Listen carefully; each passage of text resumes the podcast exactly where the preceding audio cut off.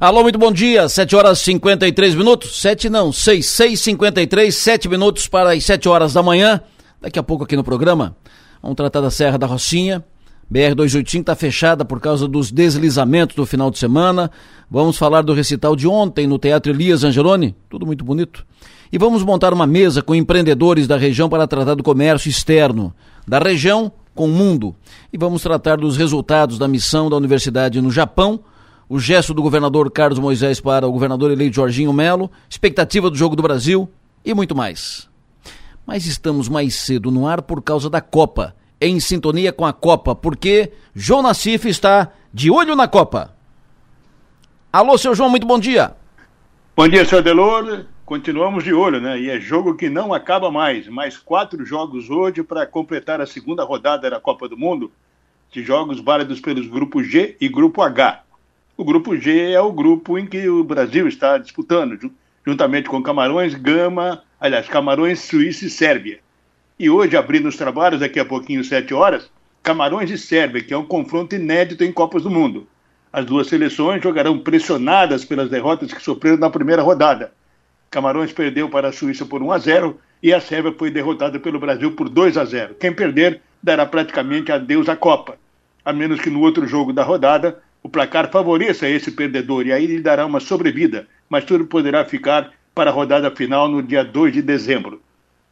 Além de Camarões e Sérvia, Brasil e Suíça jogarão a uma da tarde e às 10 horas pelo Grupo H, Coreia do Sul e Gana, e às 4 horas Portugal e Uruguai. Nesse confronto aí, possivelmente saia o adversário do Brasil nas oitavas de final. O Brasil terminando em primeiro, Portugal ou Uruguai terminando em segundo, as duas equipes irão se enfrentar na próxima rodada. Aliás, nas oitavas de final. Mas ainda teremos jogo, né, Delor? Para completar a segunda rodada e a partir de amanhã, portanto, a terceira rodada para começar o fechamento da fase de grupos da Copa do Mundo. Hoje tem Brasil. Brasil, uma da tarde, Brasil, Suíça, hoje, jogão, jogando de bola, Brasil sem Neymar. O que te agradou no, na rodada de ontem, Nassif? Olha, tivemos ontem um, um, um, belo jogo entre Espanha e Alemanha. A Alemanha conseguiu uma reação no final, ela que foi derrotada na abertura pelo Japão na abertura da, do, do, grupo né, pelo Japão e vinha, na, vinha pressionada para vencer. A, a, Espanha fez 1 a 0 e o jogo foi quase até o final para a Alemanha empatar. Não tivesse acontecido esse gol alemão, certamente a Alemanha hoje já estaria fora da Copa do Mundo. Outro jogo interessante foi Bélgica e Marrocos. Marrocos venceu por 2 a 0 e fica uma marca aí, Adelor, porque hum. se falou muito na tal de geração belga há algum tempo, né? Isso. Mas só que essa geração com jogadores talentosos não ganhou absolutamente nada. E parece que chegou ao final.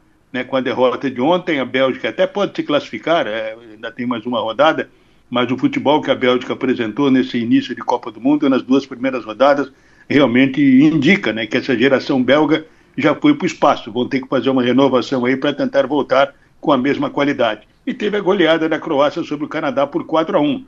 O Canadá marcou o gol mais rápido da Copa, né? logo antes do segundo minuto o gol foi anotado e depois a Croácia reagiu, meteu 4 a 1 e vai se encaminhando para classificar. E tivemos aí uma zebra, né? Entre aspas, a Costa Rica, na abertura do jogo de ontem, vencendo o Japão por 1 a 0 é. Por que entre aspas? Porque o Japão havia vencido a Alemanha e a Costa Rica, Rica tinha tomado 7 da Espanha. Mas conseguiu fazer 1 a 0 também gol quase no final e garantiu aí pelo menos a briga pela, pela classificação para a última rodada. Foi isso que aconteceu na rodada de ontem, Delor. Perfeito. Daqui a pouco tu vai voltar, Nasci, para a gente falar sobre o Brasil, expectativa, quem vai para o lugar do, do, Neymar, o jogo, o Brasil sem Neymar e tal. Mas quero te ouvir, Nassif, com a rodada do final de semana, uh, França, Espanha... A França já... França, a, a França já, garantiu, já garantiu classificação, né? A primeira seleção classificada pelo grupo D com duas vitórias, venceu a Dinamarca no sábado por 2 a 1 e a primeira equipe classificada para as oitavas. Perfeito. Continua a, apostando, cravando que favoritos para a final da Copa França, Espanha e Inglaterra, ou tu tirou a Inglaterra que fez um jogo ruim? Jogo ruim, jogo ruim contra os Estados Unidos, 0 a 0 mas ainda tem uma seleção forte, né, Delor? Hum. Vamos esperar o, o desdobramento aí para saber, continuo colocando a Inglaterra aí como uma das com potencial aí para chegar ao título juntamente com a França, Espanha e, logicamente, o Brasil. Perfeito, logicamente o, o Brasil. França, Espanha, a França continua te, te agradando? A França tem alguns problemas defensivos, né? A defesa da França, de repente, mostra uma, uma certa insegurança, muito mais pela falta de, de uma maior pegada no setor de meio campo. Sim. Né? Mas é aquela história, tem um ataque poderoso. E à medida que a Copa vai avançando, o histórico das Copas do Mundo mostra que quem começa bem difícil, quem começa muito bem dificilmente chega. Hum. E à medida em que uma seleção com a força da França começa meio indecisa, ela vai aos poucos engrenando e aí sim torna-se um candidato potencial. O ataque da França realmente é espetacular. O Mbappé está jogando uma barbaridade, é o é artilheiro da Copa, juntamente com o Ener Valencia, né, que é o jogador do Equador que marcou três gols também, mas é um potencial aí para brigar pelo título. Fechou, seu João. Até daqui a pouco. Valeu. João Nassif. Até já, um abraço. O rei das Copas, de olho na Copa. João Nassif, de olho na Copa. Oferecimento. Projetar imóveis. Zamaco Comércio de Ferro. Corte de chapa a laser. Xerife Steak. Tudo para o seu churrasco. Do Doutor Steak e Bar. Plaçon. Presença global. Atendimento personalizado e telha de fibrocimento é Imbralite, a única com 10 anos de garantia.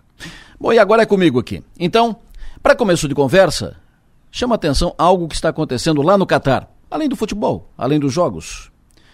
Depois dos jogos do Japão na Copa, os torcedores japoneses ficam no estádio, estão ficando no estádio, recolhendo lixo. Depois do jogo contra a Alemanha, por, por exemplo, a FIFA escreveu no Twitter que o Japão não tinha apenas três pontos na sacola, fazendo uma referência à primeira vitória do time na Copa e a iniciativa dos, dos japoneses de recolher o lixo. Escreveu a FIFA no Twitter, abre aspas, depois da grande vitória na Copa do Mundo FIFA, os torcedores do Japão ficaram para ajudar a coletar garrafas plásticas e limpar o estádio, fecha aspas. Na real, os torcedores do Japão repetem o que já fizeram em outras Copas. Em 2014 fizeram isso no Brasil, em 2018 fizeram na Rússia. Recolheram lixo nas arquibancadas depois dos jogos. Para eles, japoneses, o gesto tem a ver com uma filosofia. Não jogue terra no poço que dá água. Uma filosofia passada de geração para geração lá no Japão. Não jogue terra no poço que te dá água. Por sinal, ao final de cada jogo, os japoneses recolhem e separam lixo espalhado como forma não só de limpar o ambiente, mas também de renová-lo. Aqui as pessoas ainda jogam lixo na calçada, na rua, no canteiro da rodovia, nas praças ficam embalagens, garrafas, muito papel, até resto de lanche. A BR-101, Sul, nosso trecho aqui, está entre os trechos de rodovias federais de todo o país com mais lixo jogado no canteiro central. Na beira da praia e das lagoas fica muito lixo depois que o pessoal vai para casa. Nos parques da cidade, a cada fim de domingo ou de sábado tem, uh, tem muito lixo, muito lixo acumulado. Por que não seguir um pouco da filosofia dos japoneses. Não, não precisa nem, como fazem os japoneses, sair com um saco de lixo nas costas, coletando tudo o que os outros deixaram. Mas pelo menos recolher cada um o seu lixo. Não deixar lá. Cada um levar o seu lixo. Não custa nada. E ali não é lugar para deixar. Vão dizer, ah, não tem lixeira. Mas, se for assim, cada um vai querer uma lixeira ao lado de onde sentou. É claro que lixeiras próximas facilitam muito, mas mesmo que não tenha lixeira por perto, não pode ser motivo para não recolher o seu lixo. Gesto simples. Isso vai fazer o ambiente melhor. E no final, se cada um fizer a sua parte, teremos um mundo melhor para todos. Pensem nisso e vamos em frente.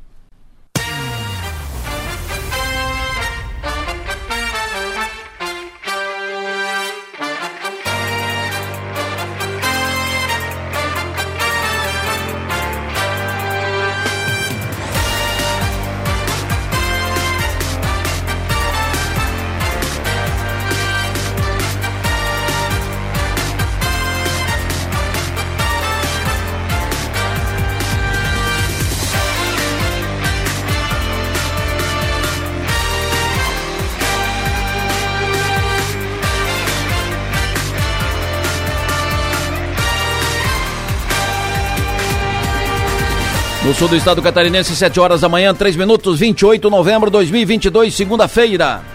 Está começando a última semana do penúltimo mês do ano 2022. Estamos a menos de, menos de um mês do Natal. Estamos a praticamente 30 dias da virada para o ano novo. Aproveitando, vamos decorar as nossas cidades? Vamos todos decorar as nossas cidades, não espera apenas pelo poder público. Vamos decorar, começando pela decoração da, das nossas casas, na frente da casa, eh, pelas, pelas ruas, pelos bairros, e assim vamos decorando a cidade. Que tal? Decoração de Natal. É um período mágico, não é um período tão bom. É tudo, é, fica tudo tão muito bonito, né? Por que não? Por que não? Com Manuela Silva na produção, Marno Medeiros na operação técnica. Vamos juntos a partir de agora até as nove e meia da manhã. Para interagir aqui com o programa, com mensagem de texto ou de áudio com pautas, informações, opiniões, utilize o WhatsApp, fale conosco pelo celular 99984 7027. Para nos ouvir além de sintonizar o FM 100,7, você pode acessar o link da Som Maior que está disponível ali no portal 484 numeral 8 por extenso.com.br. Ou pode baixar o aplicativo, deixar lá no seu celular, para a gente ficar conectado, ligado, todo o tempo, o tempo todo.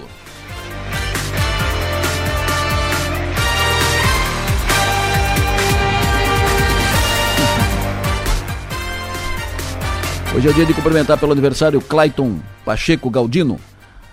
O Clayton que participou durante muito tempo aqui da, da nossa mesa de debate aqui na, na Som Maior, é, parceiro aqui da, da Som Maior. Um abraço muito forte para o Clayton Clayton Galdino, Clayton Pacheco, presidente da, da DVB de Santa Catarina. Hoje cumprimento também pelo aniversário o Vanir Tiscossi, um abraço, sucesso e energia. Cumprimento hoje pelo aniversário a Vanessa Cardoso. Cumprimento hoje pelo aniversário Daniel Oliveira. Cumprimento pelo aniversário o ex-prefeito de Araranguá, Mariano Mazuco, Mariano Mazuco Neto. Cumprimento hoje pelo aniversário o Luiz Machado, também a Neide Brogni, o Sidney Legani, Leganini. Cumprimento pelo aniversário a Júlia Terezinha Silva. Cumprimento Paulo Altoff Medeiros. Cumprimento pelo aniversário hoje a Silvia Nowalski e também o cumprimento pelo aniversário Rosemary Duarte. Parabéns a todos os aniversariantes de hoje. E quero cumprimentar pelo aniversário no final de semana o Marcelinho. Marcelinho pelo carinho, porque ele é grandão, grandão, tem quase dois metros de altura e fortinho, fortinho. O correto seria chamá-lo de Marcelão, mas pelo carinho, cidadão afetuoso, carinhoso, uh, os seus amigos o chamam de Marcelinho, Marcelo da Boite hoje prestando seus serviços a Itagres, é nosso parceiro do Sofá 15. Marcelinho, um abraço, sucesso energia. Um abraço do seu tamanho.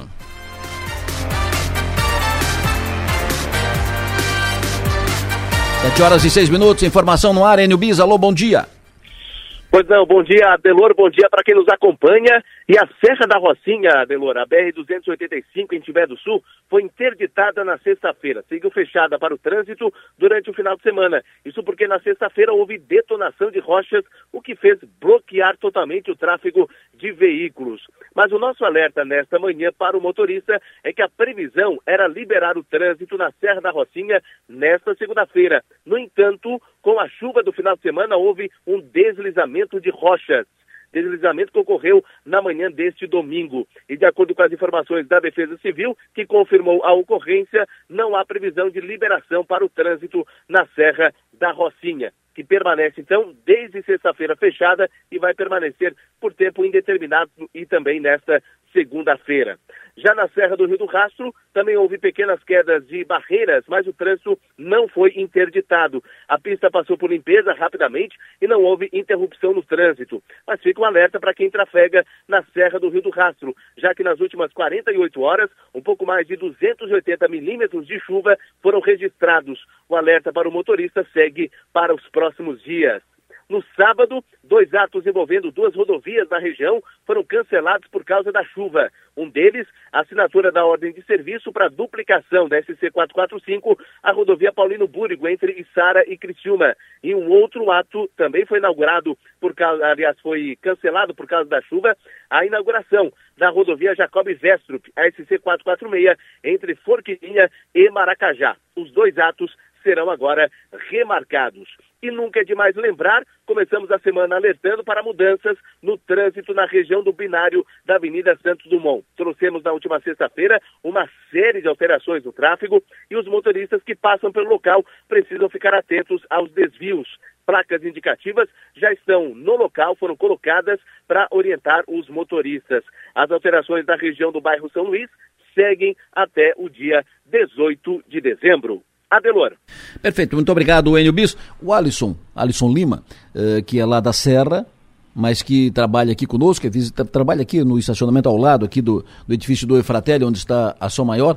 O Alisson subiu a Serra da Rocinha para ir lá para o Rio Grande, para Cambará, São José dos Ausentes, e no sábado de manhã, no sábado pela manhã, ontem pela manhã ele me passou o seguinte, ele estava lá, né, na, subindo a serra, e me passou um recado que estava tudo parado, tudo trancado. Bom dia, Delora. Acabei de subir a Serra da Rocinha, caiu barreira na serra, passa o carro, fica olhando no peral, não tem como mais passar, tu entendesse?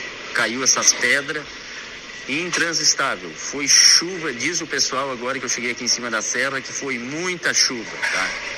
Muita chuva aqui na boca da serra, tu entendesse? Então é um perigo passar a serra. O recomendável é não passar.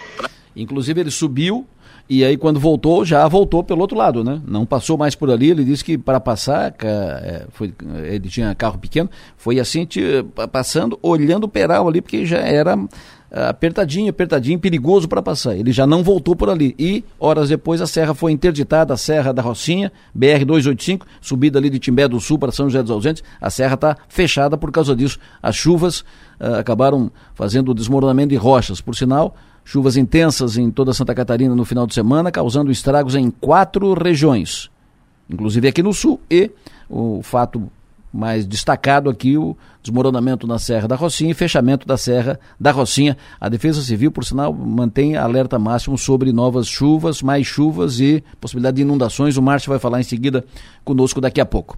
Daqui a pouco também aqui no programa vamos montar uma mesa redonda com empreendedores que operam com comércio exterior, empreendedores aqui da região que operam com comércio exterior, perspectivas, possibilidades, regras, dicas, daqui a pouco. Uh, por causa da chuva, o Enio já disse, o governador Carlos Moisés não veio a Maracajá e Sara no final de semana como estava programado, viria no sábado, não tem ainda outra data definida, uh, deve vir na próxima semana, próximos dias, mas a data ainda não foi definida. Na política, Jorginho Melo deu uma luz alta no governo Moisés por causa de licitações para não fazer mais licitação até o final do ano.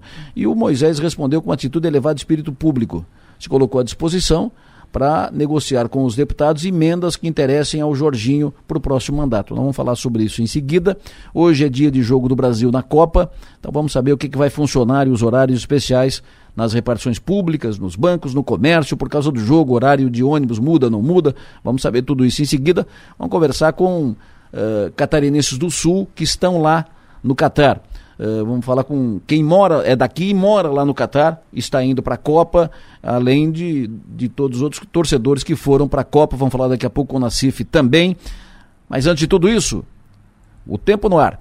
Márcio Sônigo, bom dia. Adelor Lécio. Fala, fala Márcio. Alô, Márcio. Perdi o contato com o Márcio Sônigo, ele volta em seguida, vamos restabelecendo ali o contato. Ontem à noite já tivemos um recital de música, um recital no, no Teatro Elias Angeloni. É um recital anual da Escola de Música da professora Cissa Scheffer. Vou mostrar alguns trechos em seguida. Foi um espetáculo muito bonito, muito bonito. Fala, Márcio. Alô, bom dia, o tempo. Adelor Lessa, ouvintes da Rádio Sou Maior, bom dia para todos. Como é que fica o tempo nessa segunda-feira? Começou com uma chuva, chuva no final de semana. E agora é interessante que começou com chuva também, uma, uma garoazinha lá, lá fora, mas, começou com uma, uma, uma névoa, né? uma, uma bruma, né? Para, tipo fog londrino, assim. Né? O que quer dizer isso? Eu também percebi uma, aí pela região toda, né, as imagens que se tem das câmeras à disposição da região toda, desde Praia Grande, passando por Meleiro, por Timbé do Sul, tem é um morro grande, tem muita, muitas áreas com a nebulosidade acontecendo nesse momento, também com uma espécie de uma serração de uma névoa, né? Isso significa que em algum, algum momento pode até ter alguma abertura de sol, mas a previsão mantém aqui para a região ainda precipitações para esses próximos, próximos dias, né?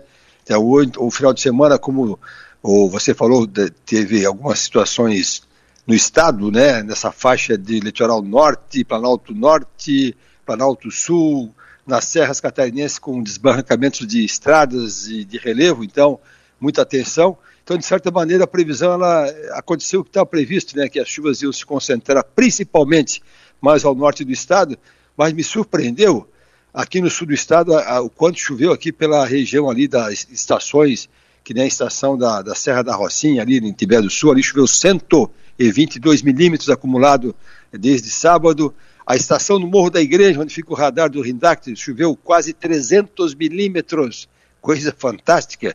A estação de Bom Jardim, ali na, na região ali da, da cidade, choveu 129. Então, assim, foram os pontos aqui do sul do estado onde mais choveu nessas últimas 20, nessas últimos três dias. Também uh, chamou atenção a chuva ali do, dos altos do Vale do Rio Tubarão, São Martinho choveu 87, choveu 76 em Rio Fortuna, 77 ali em Gravatal. Então a região do Vale do Rio Tubarão choveu bastante no vale como um todo. E aqui para a região de Criciúma, Uruçanga, Aranaguá choveu um pouco menos. A estação de mais choveu foi Uruçanga 33, 20 em Criciúma e 19 em Araranguá. Aí na região da praia choveu 20, 21 milímetros. Assim, de maneira geral, isso recompõe muito a umidade do solo. O pessoal estava já preocupado, o pessoal do arroz, o pessoal do milho. Havia falta de água nas lavouras de arroz, já preocupando. Rio Aranguá subindo, salobrando o rio. E agora, então, essa chuva ela vai manter o nível d'água para o arroz muito bom dela. Ah, chamou também a atenção da previsão ou da meteorologia, as chuvas no norte do estado, Adelor, olha só, em Schroeder, ali próximo a Joinville, choveu 360 milímetros, isso dá dois meses inteiros de chuva, é só no sábado e domingo. Então, por isso que esse alerta todo da Defesa Civil ali para o norte do estado principalmente. Então, nós vamos ter hoje um dia sujeito a chuvas durante o dia, agora pela manhã menos provável, mais provável à tarde, as chuvas de fraca intensidade por enquanto, o vento é da praia, um ventinho leste, por isso que está alimentando essa umidade. A terça-feira também vai ter alguma chuvinha a qualquer momento, a quarta-feira ainda com chuva aqui na região, quarta Quarta-feira o modelo bota uma chuva um pouco mais intensa. E a partir da quinta-feira ainda chove, mas aí já começa a virar o vento nordeste, então ali já aparece um pouco mais de sol. Na sexta-feira aparece um pouco mais de sol, no sábado um pouco mais de sol e domingo também. Então a partir da, da quinta-feira vira vento nordeste, aí as chuvas acontecem mais de final de tarde na sexta, no sábado e domingo. Quanto às temperaturas, essas já se mantêm comportadas, viu? até, até quarta-feira, temperaturas de máximo 25 graus, e a partir da quinta-feira, então, a gente já tem temperaturas uh, passando bem dos 30 graus Adelor Lessa. Perfeito, mas como é que vai ficar o tempo, Márcio? No... O, o povo já está perguntando. Final de semana, final de semana onde? Final de semana Gramado, Gramado Rio Grande do Sul. É, vai, estar, vai estar um pouco mais quente do que o, do que o esperado para Gramado, tá? Um pouco mais quente e mais com um bom tempo, se chover em Gramado final de semana, é aquelas chuvas mais de, mais de final de tarde, chuva de verão. Quarta e quinta-feira, Bento Gonçalves. Ah, até tem alguma chuvinha por lá, viu? Não está não, não, não tá descartado, tá? Sim. Bento Gonçalves tem alguma chuvinha sim, mas é, é, é, pouca coisa, é mais chuva de final de tarde e mantém também esse tempo assim um pouco mais, um pouco mais abafado. Quarta-feira no Beto Carreiro. É, ali é o litoral norte do estado, gente, quem for viajar, muita atenção, se informe eh, inicialmente, porque ali a situação norte do estado é de mais chuva, viu? Hum. Eu, vou, eu vou chamar a atenção de novo, eu falei contigo que foi na quinta-feira, que a, a, partir de sábado até quinta que vem a previsão é de chover bastante, mais, quanto mais ao norte de Laguna, mais essa chuva. Então, é, para quem viaja, especialmente para o norte do estado, esses próximos dias, muita atenção, porque ela choveu bem e ainda chove bem nesses próximos dias região de Tarumã, ali, região da Grande Porto Alegre, no sábado, vai ter uma prova de moto lá no sábado do tempo? Pô, Tarumã me lembra aquele nosso colega, foi o Marim, né? Sim. Lembra dele? O claro, da moto, né? Claro. É interessante, né? A gente, eu quando falo de Tarumã, eu, eu, eu, quando era pequeno eu lembrava o Tarumã por corrida, agora eu lembro desse, desse evento triste. Hum. Mas o, é, quando é que é, Deloro, a, a previsão para Tarumã? Sábado. É, ali vai estar com um bom tempo, viu? Bom tempo e calor. O, o, sábado vai ter bom tempo e calor, passando um pouquinho dos 30 graus. Ali é uma região muito quente, né? Região de Campo Bom, Porto Alegre, aquela região do Taquari ali é muito quente. Então, pega calorão lá no sábado no Tarumã. A região do Bananal, ali o pessoal vai fazer um acampamento ali na região do Bananal, que fica ali ao lado da Ponte de Laguna, Anitta Garibaldi ali. Tempo. Sábado. É, quando é que vai ser? Sábado. Final de semana? Sábado. A princípio está colocando bom tempo aqui final de semana nosso, tá? Hum. Essa, a Laguna também tem chuva, tem essa chuva até quinta-feira mais constante, muita atenção, Laguna, que é, como eu disse para ti, o marco nosso é Laguna, em direção à Laguna ao norte chove mais. Sim. Aí depois na sexta-feira já melhora o tempo em Laguna, final de semana com tempo bom em Laguna. O ouvinte perguntou Beto Carreiro na quarta-feira, outro ouvinte pergunta Beto Carreiro na quinta-feira. não muda muito não, viu? Não, não, muda muito. Alberto Carreiro chove segunda, terça, quarta, quinta e sexta, lá melhora o tempo só no final de semana. Tá Agora sim, né, claro, é, isso é o que está previsto que vai acontecer. Agora, ontem, ontem, ontem eu, eu me admirei, hum. porque ontem tem aquele Natal Luz ali em, em Cocal do Sul, e choveu lá na hora do, do, evento aqui em Criciúma, estava com um tempo bom sem chuva ontem à noite. Então, mas essa questão, questão do Beto Carreiro, é, para os próximos dias, até sexta-feira, previsão de chover no Beto Carreiro. Perfeito. E o ouvinte pergunta para ti como é que fica o tempo a partir de quarta-feira, quarta-feira, depois de amanhã, quarta-feira, até domingo em Ponta Grossa, no Paraná. É, ali o Paraná, a situação, a, a, o Paraná, a parte mais interior, a situação é um pouco melhor, tá? Eles pegam alguma chuvinha, mas é só chuva de final de tarde. Perfeito, Márcio. Para fechar Floripa, fim de semana. A capital, se tudo, se tudo der certo, né, se a combinação der certo aqui de tempo, ele pega o tempo bom no sábado, principalmente com bastante sol, domingo um pouquinho mais nublado e chove domingo mais de final de tarde, tá? Então, a, a, o Santa Catarina, faixa leste, de novo, repetindo, de Lages em direção à praia. Até quinta-feira, todo o estado comprometido com chuvas, toda essa faixa leste do estado, mais próximo ao litoral. A partir de, de sábado, o tempo melhor em todo o estado praticamente. Qual é a música, Marcio, que é um cara muito ligado, qual é a música que é sucesso, uh, todo mundo está ouvindo, a música mais tocada nesse, uh, nessa, nesses últimos dias?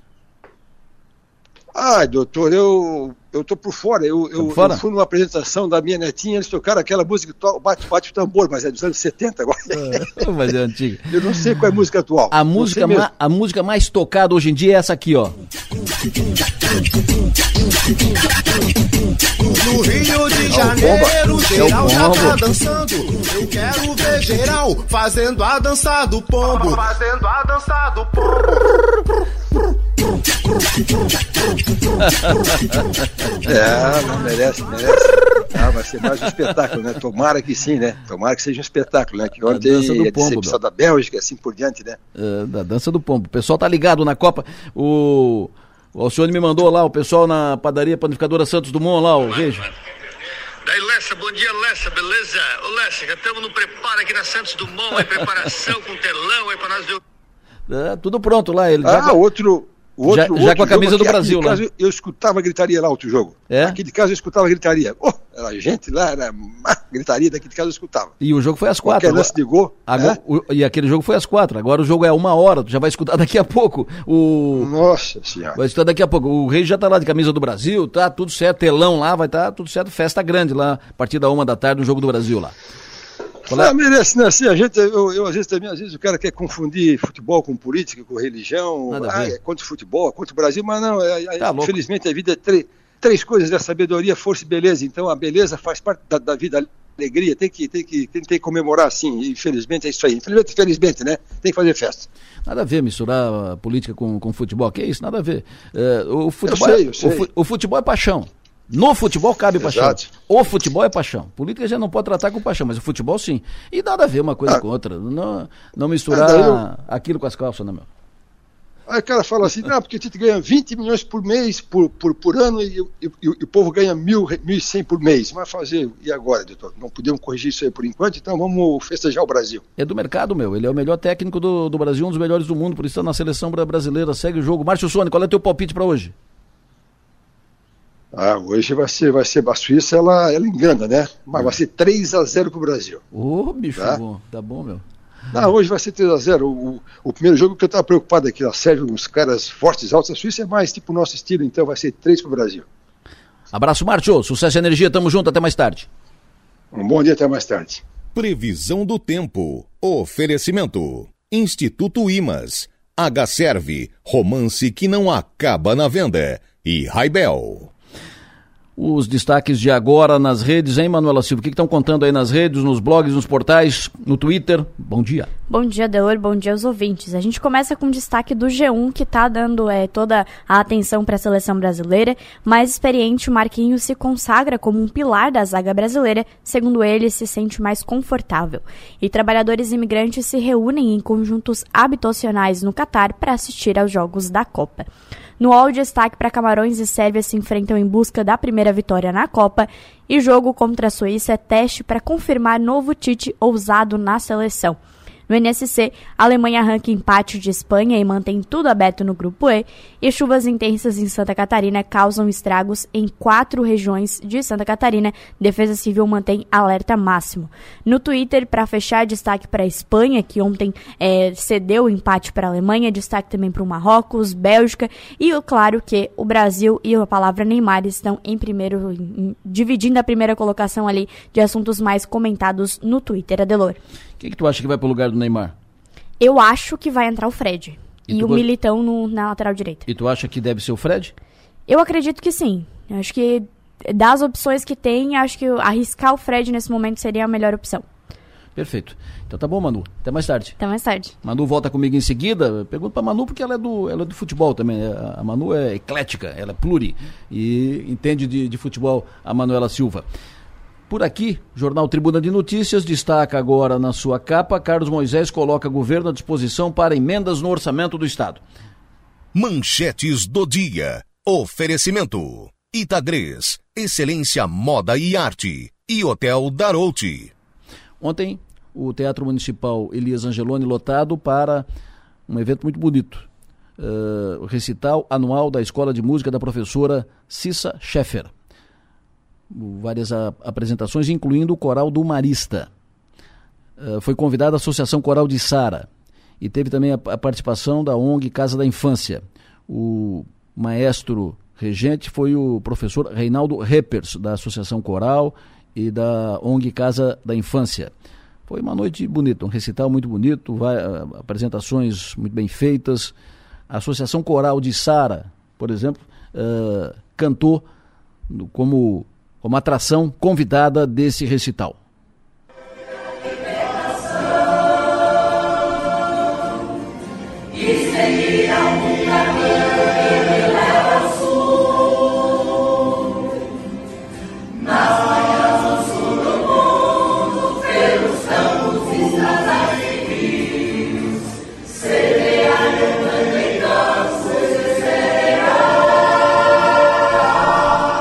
E o além da Associação Coral, como disse, o Coral do Marista, uma gurizadinha, né? Uh, cantou também ontem à noite e emocionou pais, porque, como disse tudo gurizadinha, pais, avós, tios, irmãos que estavam lá, todo mundo emocionado, foi muito bonito.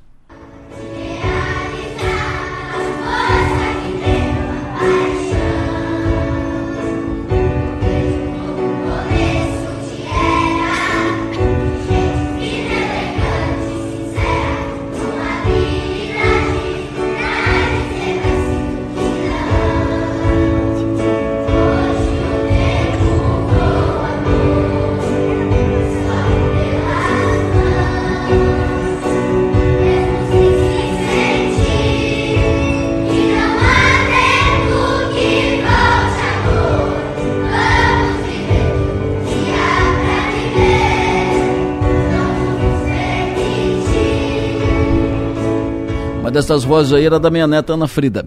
E depois, no final, aí todos juntos, né? O, o coral da Associa, Associação Coral de Sara, o Coral do Marista, a ONG Casa da Infância, todo mundo fez uma apresentação final uh, coordenada, uh, dirigida pelo maestro regente Reinaldo Reppers.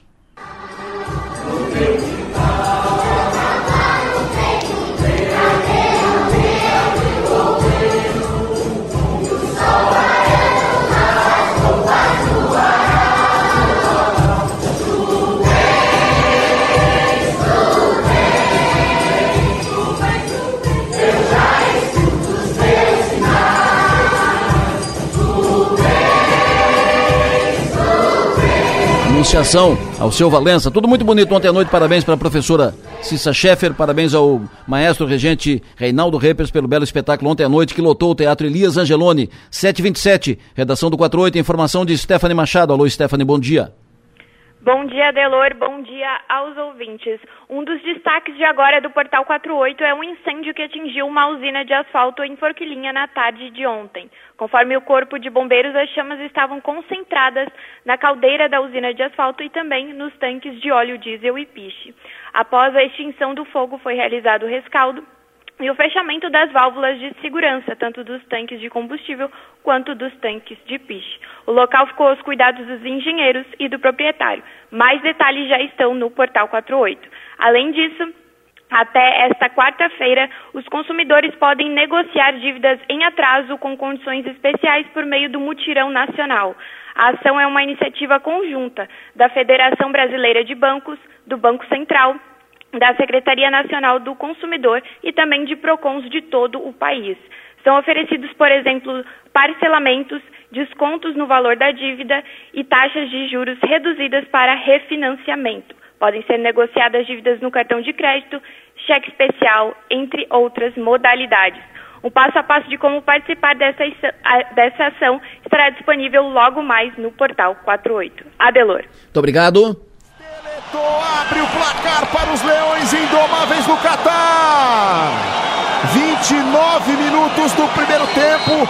A Sérvia tem a segunda maior média de altura da Copa do Mundo e foi castigada exatamente na bola alta. Porque Camarões também tem um jogador alto, tem o Chupa Montig de 1,91m. Gol na Copa, Camarões 1 a 0 Camarões faz 1 a 0 em cima. Uh agora em cima da Sérvia. Camarões 1 a 0 em cima da Sérvia agora. O jogo de agora na Copa do Mundo lá no Catar. O jogo está em, em, andamento ainda, primeiro tempo, metade do, do primeiro tempo. Um gol bonito, bem feito. Agora, falando nisso, vamos lá para o Catar. Hoje tem jogo do Brasil, expectativa lá uh, no Catar, com os brasileiros que estão lá, expectativa, o mundo está de olho no Brasil, que o Brasil arrancou bem na Copa, o Brasil é favorito para essa Copa. Lá está o profissional uh, que trabalha nessa área do, do futebol, uh, sempre que vem para cá, ma, marca presença aqui nas nossas mesas de debate, é sempre bom ouvi-lo, sempre bom tê-lo conosco. Alô, Maurício Nassif, muito bom dia. Bom dia, Alessa. Prazer estar com você de novo, com os amigos aí da Som Maior. Falando agora, dessa vez, direto aqui do Catar, né? Imagina, prazer é nosso. Maurício Nassif, que não é parente do, do, do João Nassif, é outro Nassif, né? Mas também entende de, de, futebol, vive do futebol, trabalha com o futebol. É, qual é a tua expectativa para o jogo de hoje, hein, Nassif? Não é parente do João Nassif, mas é parente do João Pedro, né? Então, tá tudo em casa. É verdade. Expectativa grande, né? Aqui, uma... Estamos aqui já nos preparando para ir para o jogo daqui a pouco e com uma vitória hoje classifica antecipadamente, mesmo sem a nossa estrela maior aí, o Neymar.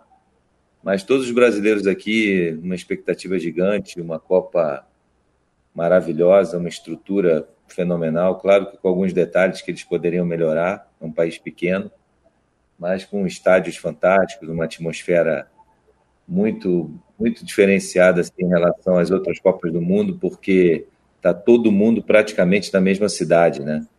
Quando a gente esteve na Copa na Rússia, estava um em Moscou, o outro em São Petersburgo. As outras Copas, pelos países serem maiores.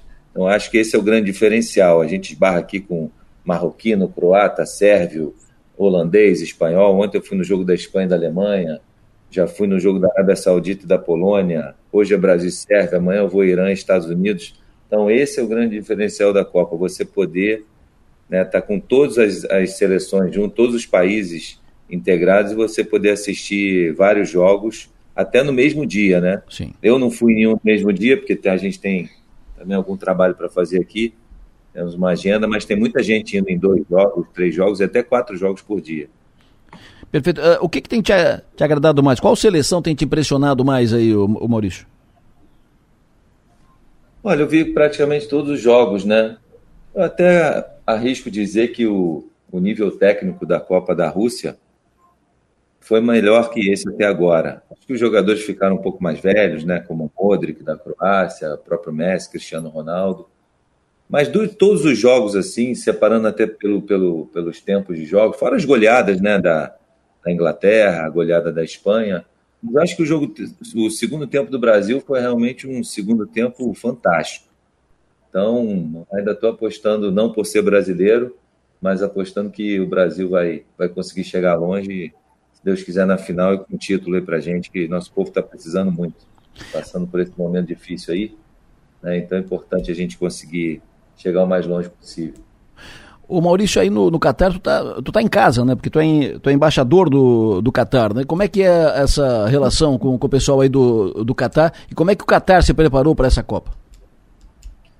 É, eu venho aqui desde 2008, então eu vi realmente o país, de certa forma, crescer, né? Eles estão se preparando desde 2010. vem se preparando muito, assim, em relação aos estádios, são equipamentos fantásticos, com muita tecnologia. A gente só entra na, nos estádios depois que mostra o, o Raya Card, né? Que é esse aplicativo que tem o, o código de barras lá para a gente poder entrar. Estamos é, no metrô também, eles fizeram um metrô aqui, o, o uma coisa assim de primeiro mundo, muito confortável, então a gente já foi para outro jogo de metrô, hoje a gente vai de novo, ontem eu fui para o jogo da Espanha de metrô, e assim, se prepararam demais, se prepararam muito.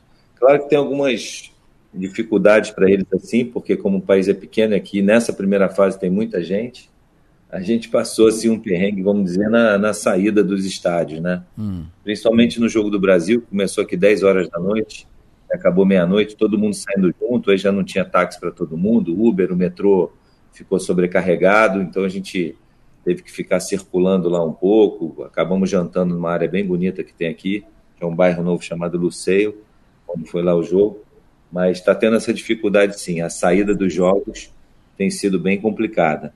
No mais, muito bom, muitos restaurantes, muitos lugares para ir, né? a questão dos jogos, assim, tem muitas fanfests espalhadas pela cidade, qualquer, qualquer restaurante que você vai tem um telão para você ver, então, realmente, nesse ponto, eles se prepararam também na questão do atendimento nos restaurantes.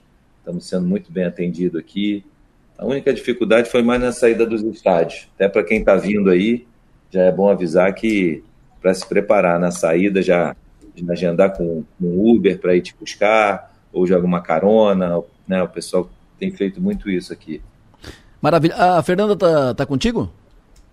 Tá aqui do meu lado fazendo maior sucesso. Cada jogo pois que ela é. vai é no mínimo 20 pessoas querendo tirar foto com ela. Deixa eu falar com a Fernandinha aí. Fernanda, tá aqui do lado. Fernanda que é mulher Oi, do. Adelor. Tudo Oi, bom, tudo Fernandinha? Bem? Tudo bem, prazer te ouvir. A uh, Fernanda que é mulher, mulher do Maurício, é filha do João Pedro e da Zuleide Herman. E a Fernanda que eu recebi vídeos aqui, fazendo programa de, de televisão aí no, no Catar, jogo da Copa. Me conta isso, Fernanda, essa, essa experiência estrela, estrela então, no, no ar. Então, olha, é um prazer estar falando com vocês, né? Um beijo aí para todo mundo, um especial aí para minha família, minha mãe, meu pai, minhas irmãs aí que tá todo mundo aí. Já estamos morrendo de saudades, mas queremos ficar aqui, né? Queremos ficar até a final. Maravilha. Me fala dessa tua experiência de, de vídeo. Ah, então, foi um convite super legal, né? Super especial em estar ao vivo, né? Pela TV Alcais, que é uma das maiores é, TVs na, na área esportiva daqui do Catar. E eu estava lá falando sobre moda, né, a moda das mulheres nos estádios. É, então foi super, super especial para mim, né, ter essa, essa credibilidade para estar tá falando lá. Então fiquei super honrada em estar tá falando um pouquinho para esse país aqui, desse, que, desse país assim que tem uma cultura totalmente diferente da nossa e para eles também está sendo muito diferente em estar tá vendo a gente uh, se vestir dessa maneira, né? Hum. Porque aqui as mulheres vão realmente com bastante brilho, é, é, roupas uh, brilhosas, diferenciadas, é, as cores, né, super diferentes também. Aliás, aqui as mulheres que não são brasileiras também usam é, roupas azul, amarela, sempre estão assim dando esse suporte para os brasileiros aqui. Então é bem legal.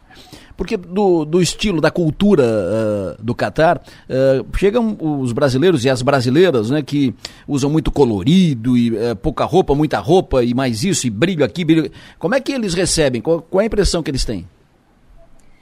Então, é, assim, tá, tá bem livre, tá? Eu não tô vendo muito essa questão, assim, de não poder isso, não poder aquilo.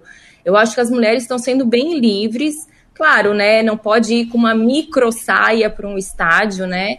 É um decote muito profundo. Mas eu fui de saia, eu vou, né? Só que, claro, com um certo, com uma elegância, né? Não uma coisa muito vulgar, assim. Então é super receptivo, eles estão sendo super receptivos com os brasileiros. Eles amam o Brasil e as mulheres também estão sendo bem é, bem recebidas. Inclusive eu fui no jogo da Arábia Saudita, eu era uma das poucas mulheres assim no meio de milhares de homens. foi uma experiência assim muito diferente para mim, porque geralmente tem muitas mulheres nos estádios e no jogo da Arábia Saudita não tinha. Então, Maurício ficou meio apreensivo assim, uh, porque tinha muitos homens, né? Mas no fim todos me respeitaram numa boa, né? E deu tudo certo. Maravilha, Fernandinha. Prazer te ouvir. Uh, sucesso aí e seja pé quente, hein? Vamos lá, né? Não sou eu só pé quente, não. Todo mundo tem que torcer e ser pé quente junto com a gente aqui, hein? Estamos torcendo. Legal. Um abraço, Fernanda. Sucesso. Um beijão aí pra todo mundo. Tchau, tchau. Fernanda Herman, mulher do Maurício Nassif. Falei com o Maurício, falei com, o, com a Fernanda. Lá no Catar está o Raul Scarabelotti, que é daqui da região, ele é do Turvo, mora aqui em Criciúma e tal. E ele, ele gravou uma entrevista com Caio Ribeiro. Com Caio Ribeiro, ex-jogador de futebol, hoje comentarista de Sport TV da Globo. Esse aqui é Caio Ribeiro, lá do Rio de Vituna. Galera de Turmas, ó, abraço, vamos torcer pela nossa seleção.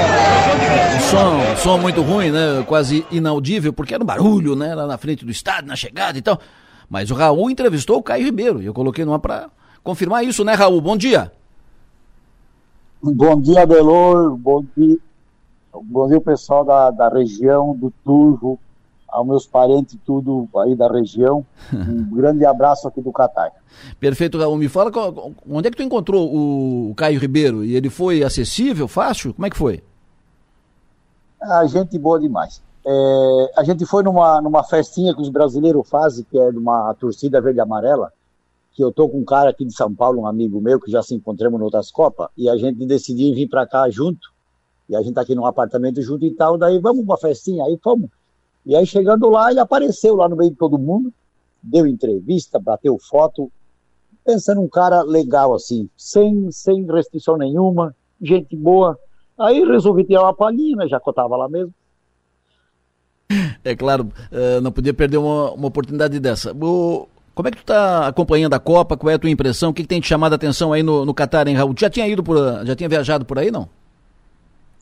Não, eu tive a sorte de eu tive a sorte de ir três Copas e em três países é, estranho. Fui para a África em 2010, né? Nunca tinha saído de casa. Fui lá e vi que nada daquilo lá era o que se falava. Pessoal amigo, coisa e tal. Aí fui para a Rússia também, que era um lugar que meio meio estranho. E, e nem por isso foi uma boa Copa. E aqui também, né?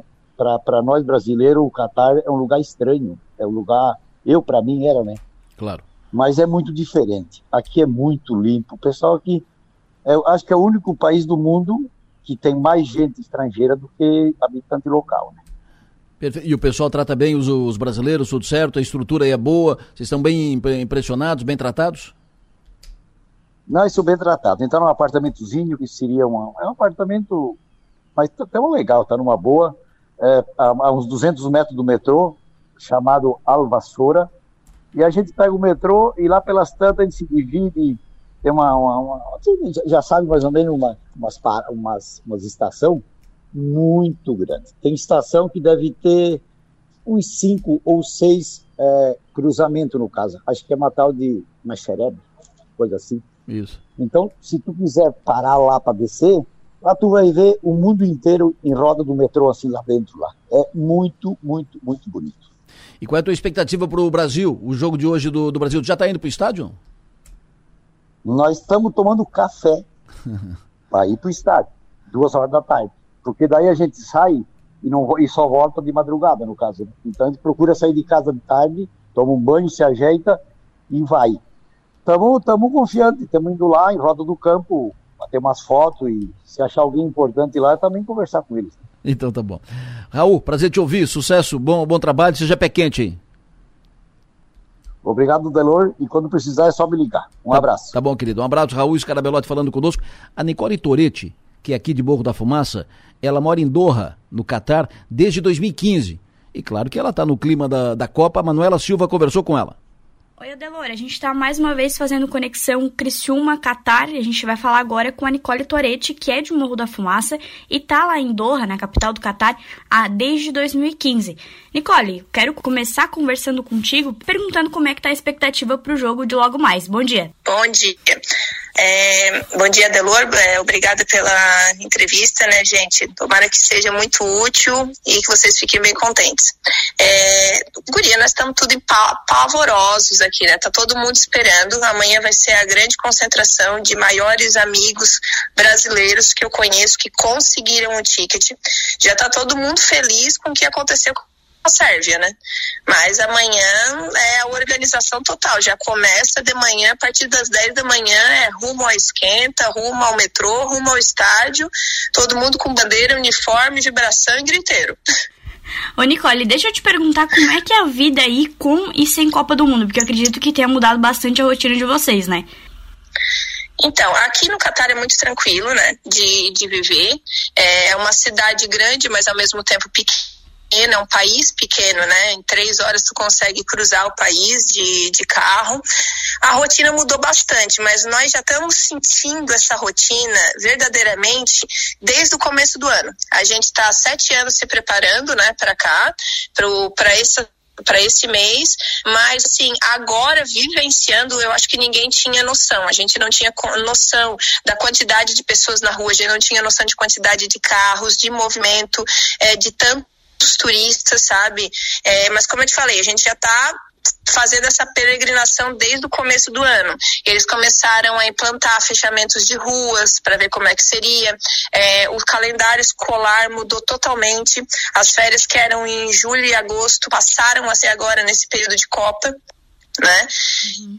E, e agora, pelo menos também no meu bairro, a partir das três da tarde, é trânsito, trânsito, trânsito, e de volta de manhã o pessoal faz muito turismo, né? E à tarde é aquela concentração louca para ir para os jogos. E aí, em Doha, tem comunidade de brasileiro fora a Copa do Mundo? Tem, tem muitos. Aqui tem muita gente, principalmente da área esportiva. É, tem área também de engenharia, né? Tanto de, de FIFA como petróleo, como também uma grande diversidade de pilotos, mas a parte de esportes é bem grande. Ô Nicole, aqui no Brasil chegou a informação pra gente que o ingresso, às vezes, por um jogo, por exemplo, do Brasil, pode custar até 10 mil reais. É, é verdade isso? Como é que tá funcionando essa questão de valores aí? Eu não peguei nenhum a esse preço, tá? Inclusive, o. Eu acredito assim, né, que se tu agora na hora do desespero pegar um cambista, né, que queira lucrar em cima, tudo bem. No da FIFA tá bem difícil de comprar. Então, hoje em dia está acontecendo o quê? Algumas desistências ou pessoas que não conseguiram vir, entendeu? Que, que não deu conta da agenda no Brasil, e daí as pessoas estão vendendo os ingressos dos familiares, né? Mas 10 mil reais eu não escutei de ninguém. O, o valor mais caro que eu ouvi falar foi 800. 800 no caso da moeda do, do, do Qatar, né? Isso, Reels, é. Mas nós podemos falar o que é mil e alguma coisa, mas é claro que assim, né? Dependendo do, do, tamanho do desespero, eu acho que a pessoa paga. Uma final, eu até acredito que vai chegar a 10 mil, sim. Mas jogo do Brasil, não acredito. Apesar de que os jogos do Brasil também estão lotados, porque não é só brasileiro que torce pelo Brasil, né? Então a procura é muito alta, tem muita gente. Quando tu entra, quando tu vai perto dos estádios, ou até mesmo no, na concentração de torcedores, tu vê que tem muita gente ali com bandeira brasileira, mas que não é brasileiro e tu também está vendo muito brasileiro. E tu vai em todos os jogos do Brasil? Como é que tá a tua organização para os jogos? Não, eu agora, eu só consegui o de amanhã, o Brasil e Suíça, tá? É, por um acaso, o meu marido, no final das contas, conseguiu o, de, o da abertura com a Sérgia, e daí ele foi. E, e para te ter noção, ele pagou 500 reais na hora. Então, assim, tem muita gente que, tipo, extrapola limite das coisas de Doha, né? Uhum. Mas eu só consegui realmente o Brasil e Suíça, eu vou com a minha mãe e ai, eu tô muito empolgada. Tu estás com a família completa aí em, em, no Catar? Sim, só falta meu pai, que ele não conseguiu vir, mas no final das contas, tipo, a minha mãe veio também para me ajudar, até porque eu tô trabalhando bastante, sabe? Eu, eu, tenho uma empresa de decoração, né? E nesse último tem, nesse último momento, assim, começou a surgir muita procura, muita procura. Eu acho que ele já estava sabendo que na Copa não ia conseguir, porque realmente a cidade está bem travada, né? No sentido de ir e vir. Como eu te falei, tipo, tem muitas fanfests espalhadas por, é, pelo país todo. Então, e além dos estádios, tá, tá tendo quatro jogos por dia. Então isso acaba, sabe, separando muito o pessoal. Sim. Então tem muita gente em todos os lugares. Tu falasse que tens uma empresa de decoração. Tu chegasse a atuar em decoração de alguma parte da, dos jogos, de, de fé, das fanfests, alguma coisa nesse sentido? Da FanFest não, mas eu fiz uma, uma, Eu trabalho mais com eventos pequenos, né? Tipo, pequenos casamentos, aniversários, é, celebrações. E na abertura dos jogos eu estava fazendo um com temática brasileira, um aniversário. Ela era brasileira e no final ela queria celebrar a abertura da Copa com o tema Brasil, mas ela é brasileira. Minha amiga, e até inclusive veio comigo, né? Uhum. Há sete anos atrás. Ah, tá certo. Nicole, muito obrigada pela atenção e, e que amanhã seja mais um jogo é, emocionante para os brasileiros que a gente consiga conquistar o Hexa. Obrigadão. Muito obrigada também, tá, pela oportunidade, por vocês quererem conhecer um pouquinho. É, eu só queria agradecer né, a vocês, também mandar um beijo para minha família, para meu pai que deve estar tá me ouvindo, que ele ouve todo dia o Adelor Lessa. Quando eu estou no Brasil, eu ouço todos os dias, tá? E, gente, rumo ao Hexa. É isso aí, rumo ao Hexa e deu gol da Copa. Não consegue evitar. A seleção da Sérvia vira o jogo para cima de Camarões. O Epassi até toca na bola, mas não consegue fazer a defesa. Frustração camaronesa, festa da Sérvia. Sergei Milinkovic, Savic, vai na rede, vai Sérvia 2 a 1 um. O, Camarões fez 1 a 0 a Sérvia empatou agora há pouco, empatou em seguida, acho que dois minutos de, de diferença. Em seguida, a Sérvia foi lá e virou o jogo 2 a 1 tá agora 45 minutos do primeiro tempo. O juiz deu seis minutos de prorrogação. Então, em seguida, uh, termina o jogo primeiro tempo e vai terminar 2 a 1 para a Sérvia. A Sérvia virou, estava perdendo de 1 a 0 virou o jogo da Copa. Falando em Copa, hoje tem Brasil, uma da tarde. Será que vai ter hoje a, a dança do pombo? Será que hoje vai ter de novo a dança do pombo? E aí? Aí. No Rio de Janeiro, geral já tá dançando. Eu quero ver geral fazendo a dança do pombo. Fazendo a dança do pombo. Seu João Nassif. Seu João. Vai ter a dança do pombo hoje, seu João? Tomara que sim, né, Delor? Tomara que sim. O Richard está iluminado, né? É. Se pediu muito, inclusive eu pedi o Pedro como titular da seleção. O Richardson, que já era um jogador do Tite, já vinha fazendo gols pela Copa do Mundo, aliás, pela seleção brasileira, acabou fazendo realmente um belo jogo, dois gols, o segundo gol, uma pintura que ele produziu na vitória contra a equipe da Sérvia.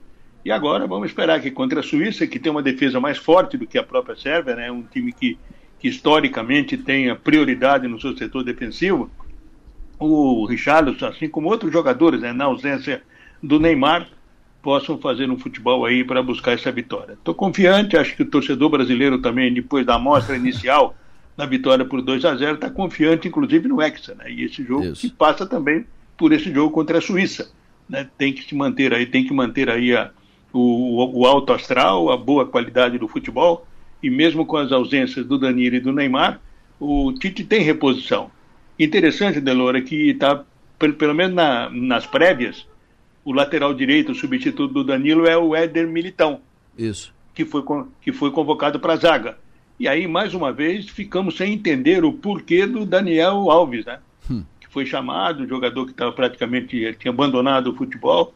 O Tite trouxe ele para a seleção, então está comprovado. Ele veio para ser o, o animador de vestiário, né?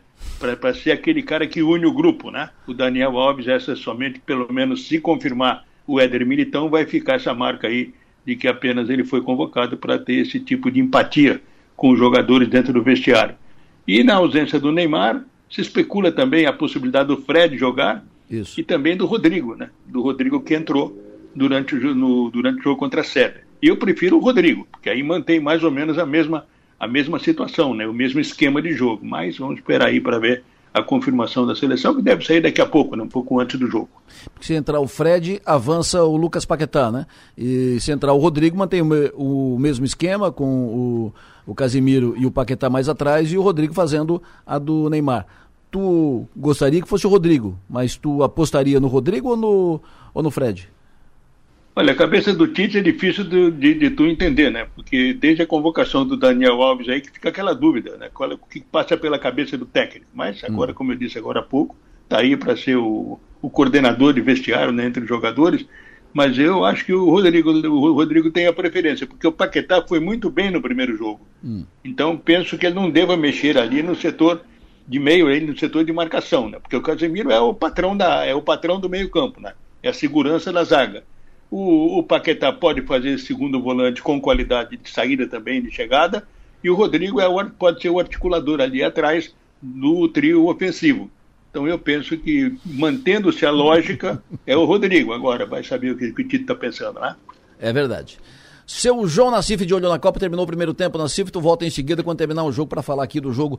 Tá 2 a 1 um para a Sérvia, de virada. Terminou o primeiro Agora, tempo. Agora. Inte interessante, Delor, é que o jogo estava equilibrado, né? Isso. A Camarões fez um gol na cobrança de um escanteio, que foi dado de presente ao Camarões, né? O cara no meio-campo ali foi atrasar para o goleiro, jogou pela pra linha de fundo. Isso. Deu escanteio, gol do Camarões.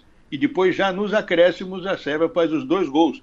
Né? E faz essa virada de jogo. Está bem animado esse primeiro jogo para 7 horas da manhã, Delor. Dois, dois belos gols, dois belos gols. Seu João, até mais tarde, seu João. Até daqui a pouco, um abraço. E nós vamos ficar aqui na expectativa, agora são 7h54. Uh, daqui a pouco o jogo. O jogo é uma da tarde. Quando a gente sair pro almoço, a gente sai e não volta mais. Né? Já fica pro almoço e fica na expectativa da dança do pombo. No Rio de Janeiro, geral já tá dançando. Eu quero ver geral fazendo a dança do pombo. Fazendo a dança do pombo. Dali, Richarlison. E aí, Manu? Pronto, né? Segunda-feira, Bom dia, 8 Maga. da manhã, acabou a semana. Bom dia, Delor. E aí, Manu, o que que funciona hoje? O que que vai ficar aberto? O que que vai funcionar? Como é que vai ser o horário, repartição pública, comércio, Paraná, tá, conta tudo. Adelor, a gente começa com os horários dos bancos. Os bancos vão funcionar das 8h30 da manhã às 11h30 da manhã. Prefeitura de Criciúma, das 7 da manhã, já abriu a Prefeitura de Criciúma. O atendimento segue até o meio-dia. Órgãos estaduais, Polícia Civil, eh, Corpo de Bombeiros, Setor Administrativo, Detran, atendimento das 8 ao meio-dia. É claro que o atendimento de emergência segue funcionando normalmente. Os ônibus, é, horário de Criciúma normal, também como segunda-feira, intermunicipal também normal, e também o comércio vai dependendo de cada, cada patrão. Mas de- dentro da normalidade, o comércio vai funcionar aqui em Criciúma e na região, claro que com uma TVzinha para conseguir acompanhar a seleção também, Adelor. O Mazinho tá me dizendo aqui, ah, o Mazinho tá me dizendo que eh, ele fecha a loja pro, hora- pro jogo, mas reabre depois. Terminou o jogo, reabre a loja do Mazinho aqui na Homem Companhia. Isso, a, a maioria do- dos patrões vão, vão conversar com os funcionários e aí vão ver o que, que fica melhor, mas a tendência é que a maioria do comércio fique aberto durante o jogo. E vai ter a dança do pombo hoje? Eu acredito que sim. Vamos, vamos dançar depois da uma hora.